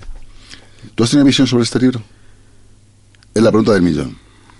Visión, tú la has soñado, la has creado, cuando la estás desarrollando, El cambiaste. gestual de él te está diciendo, claro, por Sí, Dios, por pero- favor. Sí, pero ten en cuenta una cosa, que los oyentes no lo están viendo, tú y yo sí. Sí, los que nos están viendo en el Efectivamente. vídeo directo en Facebook. Sí, porque hace mucho tiempo en internet, pues eh, como me gustan mucho estos temas, pues me fijé en algunas historias que estaban contando y no sé, a lo mejor se me metió en el cerebro que una cosa en concreto, pues digo, joder, pues esto desde luego podría, podría hacerse una película y tal, pero nada más, yo no ¿No crees que al conectarte al área, vamos a decir, a la mente universal, eh, Jung, fíjate hasta dónde me, me voy de detrás, tú te estás sincronizando tu mente, entonces se expande tu mente, o sea, Eso de los realmente... requist- registros ac- acásicos. Más o menos tiene que ver con ello. No domino ese tema ni mucho menos, pero eso sí, el, el tema de la hipnosis, eso sí que me, se, me, se, da, se me da genial. Entonces, yo me conecto y estoy seguro que tú lo haces inconscientemente, porque tú eres competente inconsciente. O sea, tú eres competente No te he inconsciente. insultado, explícaselo. Lo que- Competente inconsciente sabe, o sea, es aquel que sabe pero no sabe que sabe. Entonces, tú ponte a ver, por ejemplo, Benítez, eh, otras personas que han eh, investigado ese tema. Oye, han seguido o se han muerto o han seguido constantemente vivos, jóvenes. O sea, estamos jóvenes. Yo tengo casi sesenta y pico años y, me, vamos, que, con perdón que lo diga, el jueves metí 12 tiros libres seguidos, ¿vale? Ojo, yo ¿Das creo fe? que nunca... No, hombre, por Sí, favor, sí. claro que da fe. Estaba Es ulpiano. verdad, es verdad. Que Entonces, realmente la gente no se da cuenta que estamos aquí para divertirnos, para ser felices y para hacer el bien a todo el mundo. ¿Y qué es lo que tienen que hacer? Tener la capacidad de conectarse. Porque ese libro probablemente él no lo escribió. Lo escribió conectado Eh, de otra manera. por ahí iba yo ¿Vale? Y no es telequinesia, es algo más. Sí, no, sí, lo quería enfocar por ahí precisamente, porque muchas veces cuando tú haces un libro, los que estamos aquí ahora mismo hemos escrito todos, es curioso porque muchas veces dices, ¿y esto lo he escrito yo? Cuando lo lees, es verdad. Efectivamente. ¿Y esto por qué he puesto yo si esta palabra habitualmente no está en mi vocabulario? No la utilizo. Es decir, realmente es un sexto sentido que yo siempre he dicho, que cuando te pones delante de un ordenador, una máquina de escribir, salen palabras que sin querer están en el subconsciente y realmente lo reflejas en un libro que es en este caso el sueño que tuvo o la realidad que tuvo en este caso Lugardo. Por eso te digo que yo ese libro se lo recomiendo por dos motivos. Uno, porque la reacción, el hilo conductor, la forma es fantástica. Recuérdanos el nombre del libro. Se llama Cuando el destino nos enfrente. Destino. Y es curioso porque te digo, vuelvo a repetir la portada, mm, lo que es una lo que es una serie de periódicos, lo que es justamente Que está muy bien hecha. Efectivamente, sí, la diseñé yo, con eso te digo todo. Eh, y es curioso porque se ve un cristal, pero detrás del cristal se ve una personaje que es, en este caso, Olga, que es una de las protagonistas, se ve que quiere salir y está tapada por el cristal, concretamente. De hecho, a la prueba me remito, aquí lo veis todos. Y es curioso mm, porque la curiosidad, como es bien dicho, nunca mejor dicho, yo ahora, por ejemplo, ¿Quieres seguir escribiendo sobre esta temática? ¿Quieres hacer una trilogía o es solamente un caso aislado? Luzgardo. Muy buena pregunta, pues yo me mantengo en una disyuntiva. No sé si seguir con este tema o, o dejar de escribir La o respuesta hacer una el novela. tiempo romántica. nos pone a todos en nuestro sitio y en nuestro camino. Ya Es que es difícil Por eso, por eso te digo, efectivamente. Claro, ahora que decías eso, Benigno, yo siempre que al, al finalizar un- una novela me planteaba el no volver a escribir, pero luego, este aquí, que otra vez le volví a escribir, así que no lo sé. El tiempo lo dirá. Hombre, según tengo entendido, me ha hecho un pajarito, tu familia viene de gente literaria. Mm, más que gente literaria, de escultores y tallistas, eh, de, que hacían pues los lo que eso lo que aparecen en ay, ahora no me acuerdo ahora el nombre en, los, en las semanas santas en las procesiones el Cristo del, del buen poder creo me parece que se llama. Eso lo hizo mi creo mi tío o mi abuelo. La verdad es que ya no me acuerdo muy bien. Y bueno, escritor no, no ha habido ninguno, nada más que yo. Hombre, tú, por eso te digo, ¿te parece poco? Tú, por ejemplo, antes, eh, cuando estamos hablando de la temática realmente de los cuidadores, precisamente, Lugardo, cuando estamos hablando, te has quedado así un poco callado, pero una cosa que me sorprendió, y yo lo sé de buena tinta, tú te, te has compaginado, y como lo has dicho tú, ayudando a tu madre, por ejemplo, ¿has tenido tiempo para escribir y ayudar a tu madre? ¿O eh, realmente la mente tienes que divi- dividirla en dos partes? ¿La ayuda hacia tu madre o la No, ayuda? no, va surgiendo. Diarios de Noah, por favor, verla. La película, Diarios Sí, de Noah, por favor. Lo que estás diciendo es Diarios de Noah. No, Pues han ido mezclándome todas las cosas, la muerte de mi padre, la, los ingresos de mi hermano, que es eh, bipolar, y nada, todo un poquito. Aquí faltaba el Alzheimer, que era lo de Diarios de Noah, pero vamos. No, si muchas veces la realidad y la historia se repite. Nunca se- os habéis dado cuenta de distintos personajes, pero muchas veces decimos, esto no me va a pasar a mí, y te pasa. Lo atraes sin querer, que eso es una cosa, Benigno, que yo quería hablar contigo alguna vez. El por qué atraemos ese, ese tipo de situaciones. Fíjate, antes lo has definido. Dos de los libros de dos autores totalmente diferentes, uno escrito casi el siglo pasado, tienen casi el mismo nombre y están producidos por el mismo editor. O sea, qué casualidad. ¿Vale? O sea, no existe la No, es que casualidad. las casualidades no existen. Es No el mejor existe. reflejo. ¿Vale? Mira, yo siempre, bueno, lo hemos dicho alguna vez, yo creo en el hilo rojo, que es la leyenda famosa que hemos hablado alguna vez. Que he escrito en mi último libro, sales tú con el hilo rojo. Genial. Pues eso, para mí sabes tú que es un placer. Vale. Bueno, pues yo les queda poquito tiempo, Lugardo. Quiero darte las gracias, desearte muchísimos éxitos, yo poderlo verlo gracias a Dios como editor. Y por supuesto, enhorabuena. Muchísimas gracias. ¿Has escrito un libro y quieres publicarlo? Las grandes editoriales te han cerrado sus puertas. ¿Piensas autoeditar pero no te fías? Letra Clara Ediciones pone a tu disposición todo lo necesario para sacar adelante tu obra. No lo dudes. Letra Clara, tu editorial profesional con el mayor nivel y claridad. Visítanos en letraclara.com. Letra Clara. Ahora sí, vas a publicar tu libro.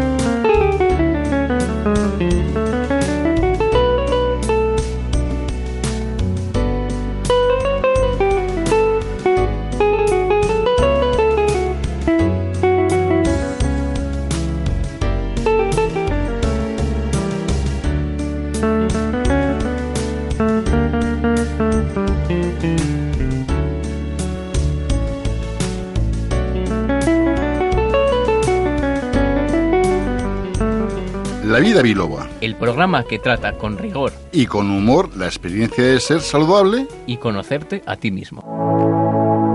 Mamá, mamá, me duele la cabeza. Tu mami no está. Doctora Nuria, doctora Nuria.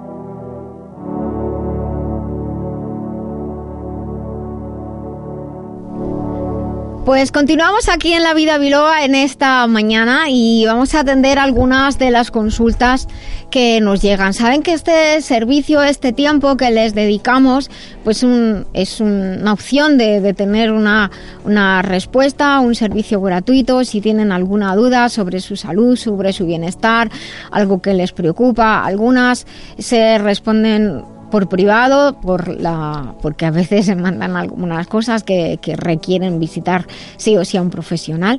Y intentamos de todas maneras también pues dar cabida a todas las que van llegando. Así que voy a leer algunas de ellas. Dice, hola, muchas gracias por el programa en primer lugar. Gracias a todos, chicos. Me encanta y estoy esperando cada semana que llegue el nuevo contenido. Se escucho en directo o en el podcast según me dé tiempo, pero no me pierdo ni uno. Pues eso está bien.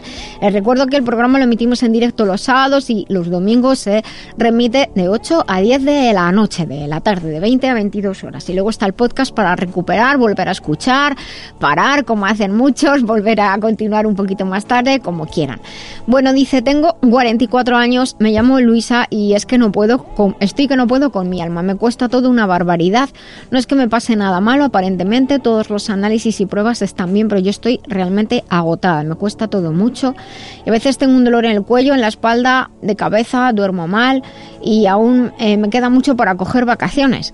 He escuchado sobre Transferrine, entré en la web y me parece que podía ser perfecto para mí, pero quería cerciorarme si lo tomo solo o con algo más. Un saludo a todo el equipo, sois magníficos. Pues muchas gracias por estos comentarios que nos animan. Bueno, Transferina es un producto que, que, me alegro mucho que haya entrado en la web, que decir por otra parte que es masterlife.info, ahí en productos pueden encontrar artículos, eh, explicaciones, e incluso pues también eh, pueden asistir a las conferencias que, que, hacemos para explicar sobre salud y comprendernos mejor. Transferina es un producto que transfiere, se llama por eso así, equilibrio al sistema inmunológico, nervioso y endocrino, apoya al sistema intestinal y cardiocirculatorio, es un apoyo global de todos los sistemas de, de, control del cuerpo y de las acciones naturales antioxidantes y del control natural de la inflamación y el apoyo, como decimos, al apoyo de obtención de energía en las células. Por ello, cuando se utiliza transferine, cuando se incorpora en nuestro día a día, es un producto para utilizar no necesariamente cuando nos pasa algo, sino también para prevenir.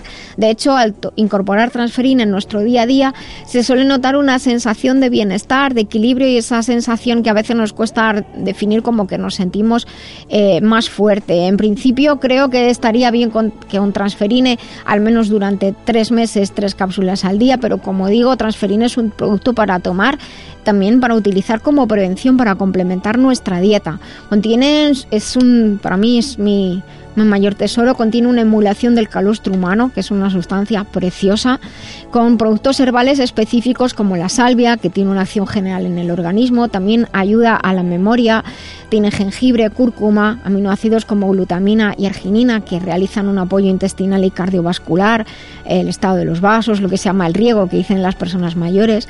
Tiene hongos nutricionales escogidos como Reishi, Ganoderma o Poria, eh. Algunos de estos son de los que se ha dicho de, hace miles de años que alargan la vida. Los estudios demuestran estas, estas acciones y ayudan a cuidar los llamados órganos nobles, el cerebro, el hígado, el bazo, todos los órganos nobles. También tiene vitamina C, zinc, coenzima Q10, melatonina, ácido alfa lipoico y tiene rodiola, que ayuda en especial cuando hay mucho estrés a soportar a que el cuerpo pueda ser capaz de soportar tanto física como mentalmente mejor el, estrés. Y astrágalo, un tesoro de, de, planta. Todos son, como digo, tesoros de la naturaleza para cuidar el mayor tesoro que tenemos, que es nuestra salud. Son 18 ingredientes, 18 tesoros encapsulados para nuestro bienestar en transferina y mi recomendación es que puede incorporarlo en su dieta, en su día a día. Son tres cápsulas al día, eh, preferiblemente pues antes del desayuno, de la comida y de la cena, eh, tragarlo con agua, con zumo, con una bebida láctea y recuerde que es muy importante beber agua, que a muchas personas se les olvida. Pues nada, esto también para cualquier persona que desee tener más información sobre transferines. Repito, es un producto para cuidar, para prevenir, para ayudar a, todos los sistemas eh, que puedan podamos soportar mejor los cambios, adaptarnos mejor y en el caso de que haya alguna afección, transferines se puede combinar con cualquier producto de la gama Masterlife que pueden encontrar en la web masterlife.info. Pero en principio, a la pregunta que nos han realizado, pues puede empezar con transferines, ver cómo le va y si acaso por el tema de los dolores, incorporar Master Life C Advance, que se toma de una a tres al día, más o menos. Hay una pregunta que llegó así de simple que voy a leer que dice ¿qué recomienda para una artrodesis? Y nos lo pregunta Ana. Pues claro, la pregunta es tan corta y la respuesta mm, al final resulta que era más larga de lo que parecía. En primer lugar porque el, el, el asunto del correo decía enfermedad y yo me quedé muy sorprendida porque la artrodesis es un proceso quirúrgico, es un procedimiento quirúrgico en el que se unen dos articulaciones, generalmente dos vértebras, y eso que se dice, me han puesto tornillos y tal, eso que decimos, se unen dos articulaciones, generalmente dos vértebras, se unen la una a la otra. También se puede realizar en otras partes del cuerpo, pero la idea es fijar, fijar dos huesos y evitar su movimiento, y con esto pues se consigue más estabilidad, aliviar dolor, evitar hernias lógicamente, pues, ¿qué le voy a recomendar? Pues que si su profesional de la salud, el especialista, ha recomendado la intervención, pues lógicamente estoy segura de que será lo más eh, aconsejable en su caso y deberá seguir los consejos del profesional de la salud y el cuidado que le indiquen. No obstante, para cuidar el sistema locomotor, puesto que es de lo que estamos hablando y de las articulaciones, podemos recomendar un complemento para la dieta que se llama Master Life Colflex. Aporta colágeno, 10 gramos de colágeno en cada toma, magnesio, dos formas de magnesio que ayudan a una función normal del sistema nervioso y muscular y que interviene el movimiento adecuado con una musculatura relajada. Además se complementa con vitamina C que junto con el magnesio y el ácido hialurónico favorecen una hidratación de los tejidos elásticos. Master Life Colflex aporta silicio de alta biodisponibilidad, silicio de bambú, que es una fuente utilizada hace miles de años para cuidar de las articulaciones y del sistema locomotor. De este modo, los tejidos elásticos, tendones, ligamentos y músculos, también los huesos están cuidados con una nutrición adecuada. ¿Cómo se toma Master Life Colflex? Colflex se toma un cacito al día, como digo, aporta 10 gramos eh, de colágeno de alta biodisponibilidad en una toma, lo que va a permitir que se muestren los efectos del producto en, en pocos días.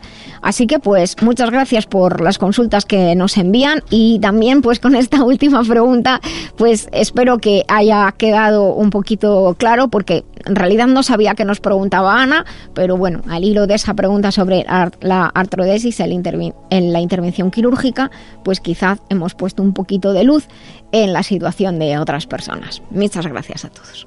Doctora Lorite, ¿es verdad que el hígado es uno de los órganos más importantes del cuerpo? Así es, porque participa en la detoxificación de la sangre. Por eso yo recomiendo Master Life Green.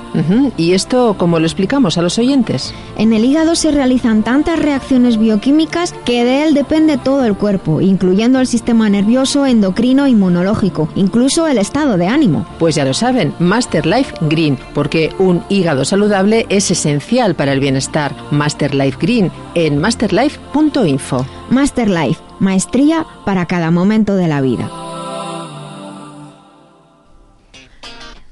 Aquí continuamos en La Vida Biloba y entramos en esta sección ya última del programa en la que vamos a ampliar contenido que habíamos iniciado en el episodio en el programa anterior en el 142, que lo pueden recuperar en el podcast, en la web lavidabiloba.com o en las aplicaciones de podcast. Estamos yo creo que en todas, las principales, en iVoox, en iTunes, en Catchbox, estamos en un montón de, de aplicaciones, sea la que sea que utilices busca La Vida Biloba y seguramente que ahí estamos. Y si no, pues te recuerdo, estamos en lavidabiloba.com y también estamos en las webs de, los colaboradores donde hay un feed para poder encontrar el podcast que necesites. Y también deciros que cada episodio, si pensáis en la flechita, abre un desplegable y está escrito el contenido de ese podcast. Y generalmente en las aplicaciones, si os interesa más una parte o queréis volver a escuchar una parte, pues podéis atrasar o adelantar el contenido para escucharlo. Aprovecho para decir que en el próximo episodio, que será el 144,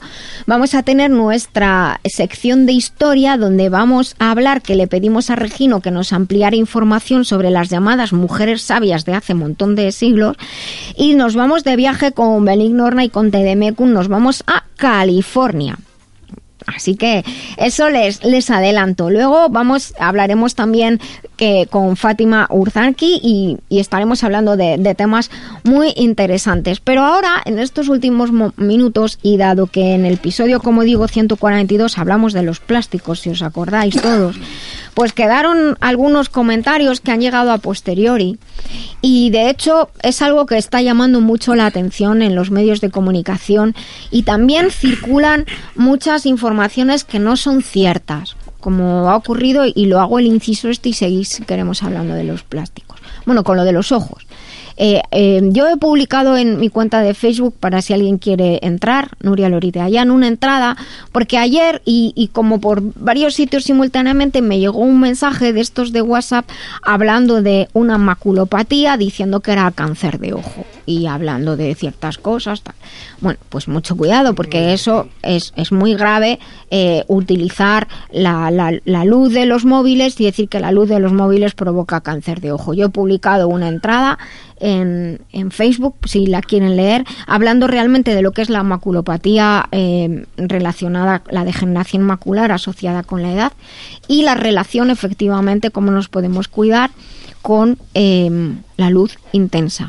De hecho, he publicado desde el año 89 muchos artículos hablando precisamente de, de cómo nos afecta la luz a, a, los ojos y claro, las cosas han cambiado mucho y tenemos las tablets, los ordenadores, las pantallas y cada vez más personas sufren por la intensidad de la luz. También lo que se llama contaminación lumínica, ¿sabéis lo que es eso? No. Pues la cantidad de luz que hay en las ciudades. Entonces resulta que España es uno de los países donde hay mayor contaminación lumínica.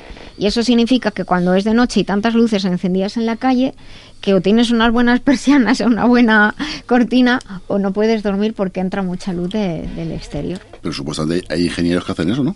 Que se dedican a eso, a, a ponerlo bien. Ya bueno, pero eso no significa que en los últimos años, de hecho, una cosa que es, nos pone en duda es que se decía que, claro, que cuanto más luz haya, más seguridad hay en las calles.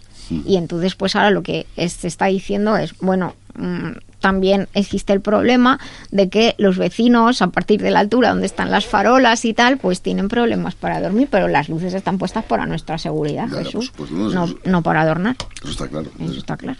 Pero bueno, parece ser que los españoles, por la, la razón X que sea, en la que no me meto, pues tenemos una mayor contaminación lumínica.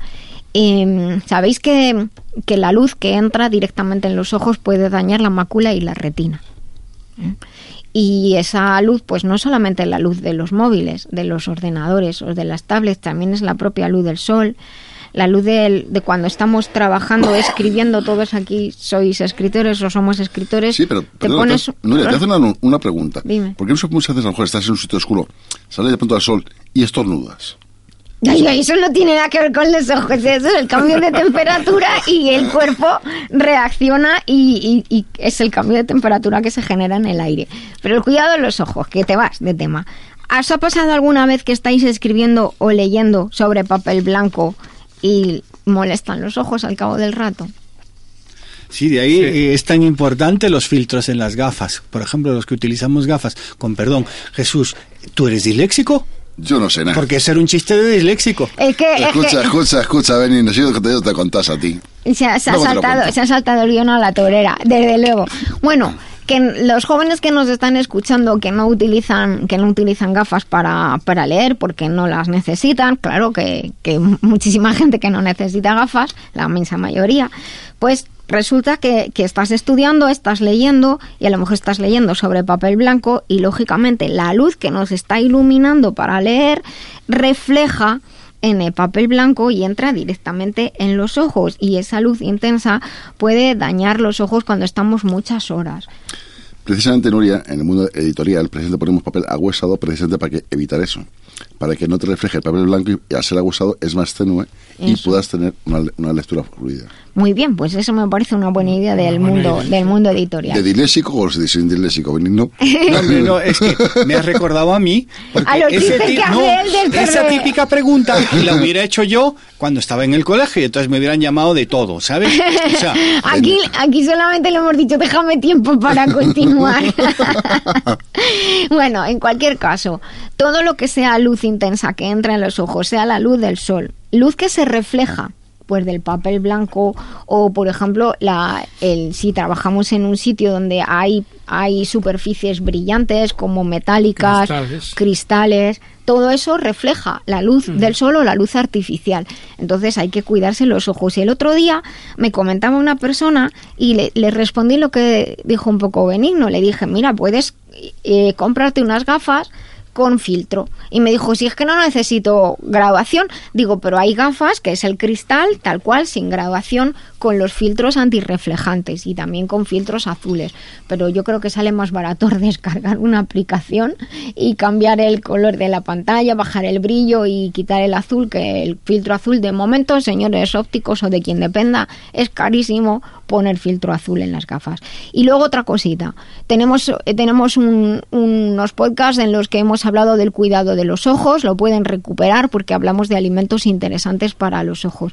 En la parte de atrás, la mácula y la retina, hay pigmentos que que nos protegen. Precisamente esos pigmentos absorben la luz intensa y nos protegen y nosotros podemos ayudar. Bueno, que escuchen el podcast, que aprendan y por favor que la degeneración macular asociada a la edad o que se pueda avanzar, digamos, eh, desgraciadamente por la luz intensa, no es cáncer, de ojo, que son palabras mayores. Así que cuidadito, que circulan muchas cosas por ahí, igual que a veces que estos medicamentos que son malísimos, no sé qué, y hace montones de años que están retirados. Hay que contrastar la información en una época en la que tenemos mucha información y resulta que muchas veces es mentira. Con los plásticos ocurre igual que, que no sé por qué, pues de pronto hacen circular informaciones que no son tan ciertas y nos meten el en el cuerpo.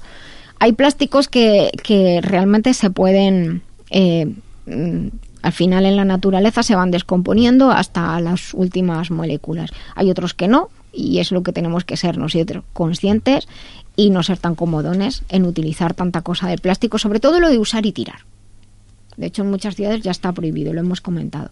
Pero estábamos comentando antes de hablar el programa que no podemos desechar el plástico de nuestra vida. ¿Qué áreas se os ocurren en la que no se puede desechar el plástico? O sea, desechar no quiero decir tirar, quiero decir eliminar. farmacias, hospitales, medicamentos, eh, envases me refiero. Los envases, de hecho, sí, eh, las el- jeringuillas de los hospitales. En lo- los envases, respecto a los envases en la web, tenemos subida, lo subimos a, a Facebook y está en la web, tenemos subida una imagen en lo que está puesto por la- las características que deben tener los envases para guardar suplementos, medicinas, etcétera.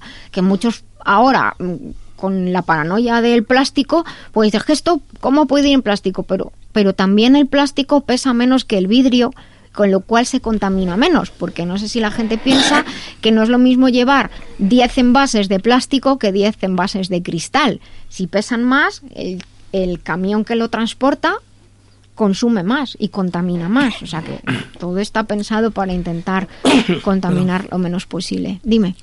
No por seguridad también. Porque claro, si utilizamos, por ejemplo, un cristal y que no es desechable, entonces puede contaminarse. En cambio, el plástico no es desechable.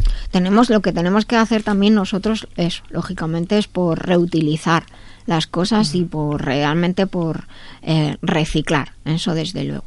Y mm, el otro día hablábamos lo de calentar en, en los envases de plástico. Hay que asegurarse Claro, en las, hay que leer las instrucciones. Comentaba, por ejemplo, no por hacerle la publicidad a Mercadona, que ellos han inventado, bueno, no tienen unas ensaladas riquísimas que tienen un poco de todo y que hay que meterlos tres minutos en el microondas con el, el envoltorio que viene y luego el, el envoltorio es biodegradable. También hablé de que en Alama de Murcia, que es un pueblo muy querido para mí, eh, donde tengo muchos amigos, están investigando a través, por ejemplo, de eh, la, ¿cómo se llama? La patata, hacer plásticos Sí, de patata, hay- bolsas hacer de plásticos patata, no sé, de- o sea, no plásticos entre comillas, o sea, eh, sucedáneos de, de- de plástico que son biodegradables. Entonces, por ahí yo pienso que es por donde tenemos que ir, sin dejar de utilizar, como bien decía Coelho, el aspecto de las jeringuillas, de las cosas Claro. que realmente son las muy vías,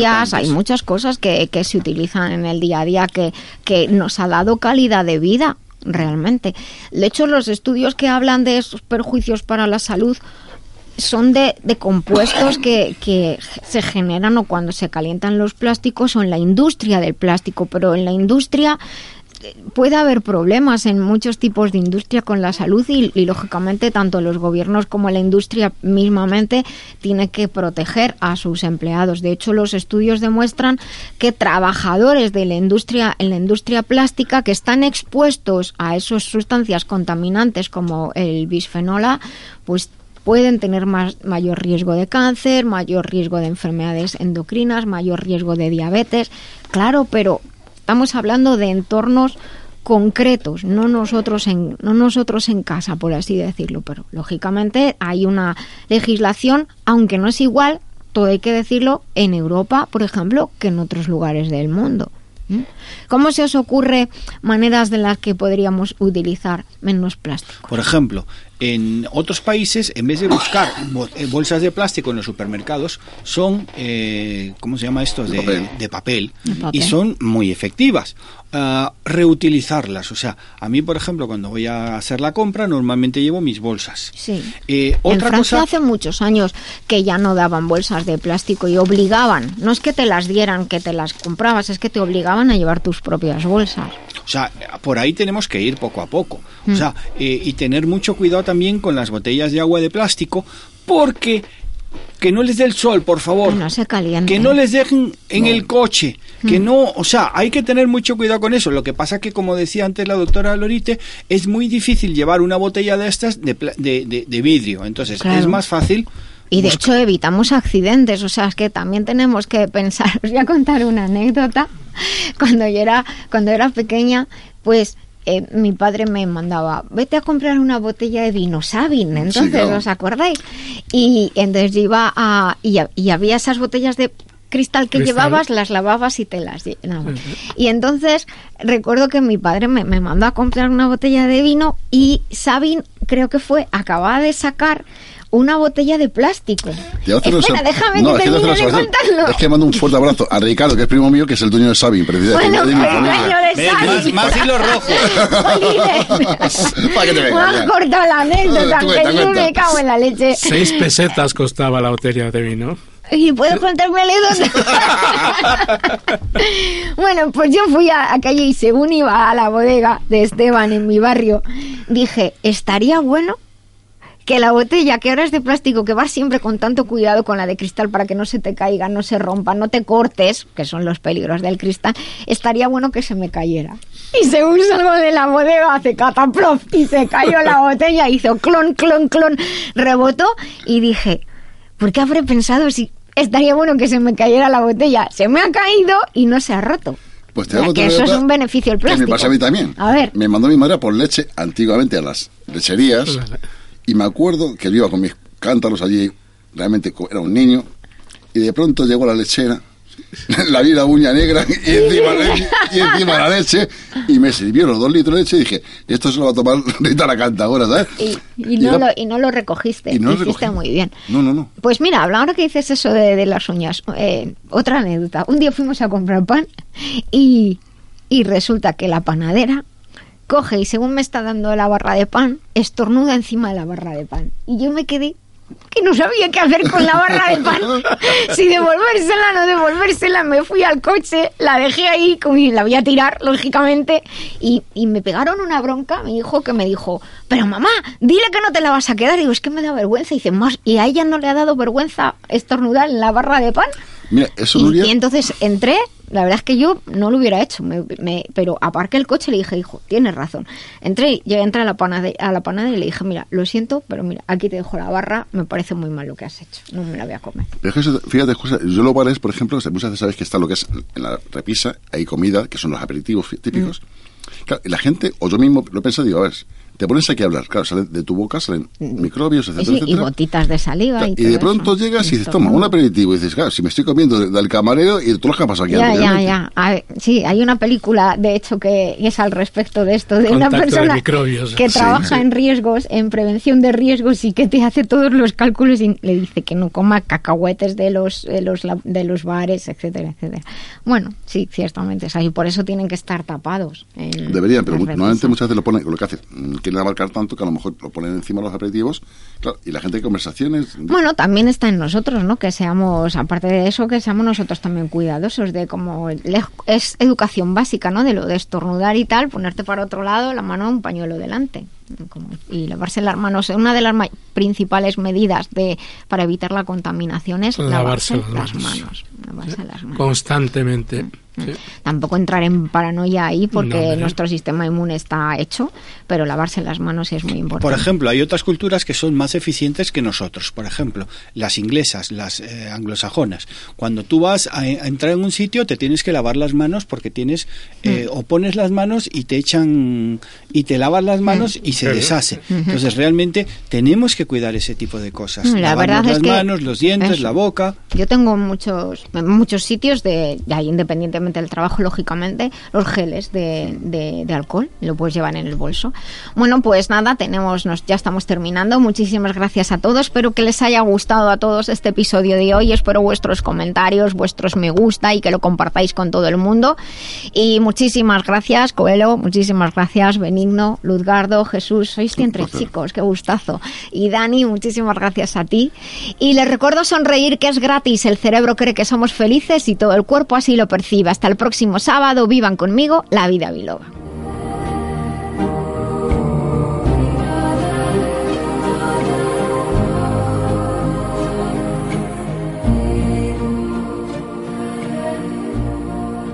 En Libertad FM, a partir de ahora nos interesa tu opinión. Si te aburre la monotonía, sintoniza Libertad FM. Información, entretenimiento, participación, así es la nueva Libertad FM. Libertad FM de todo para todos.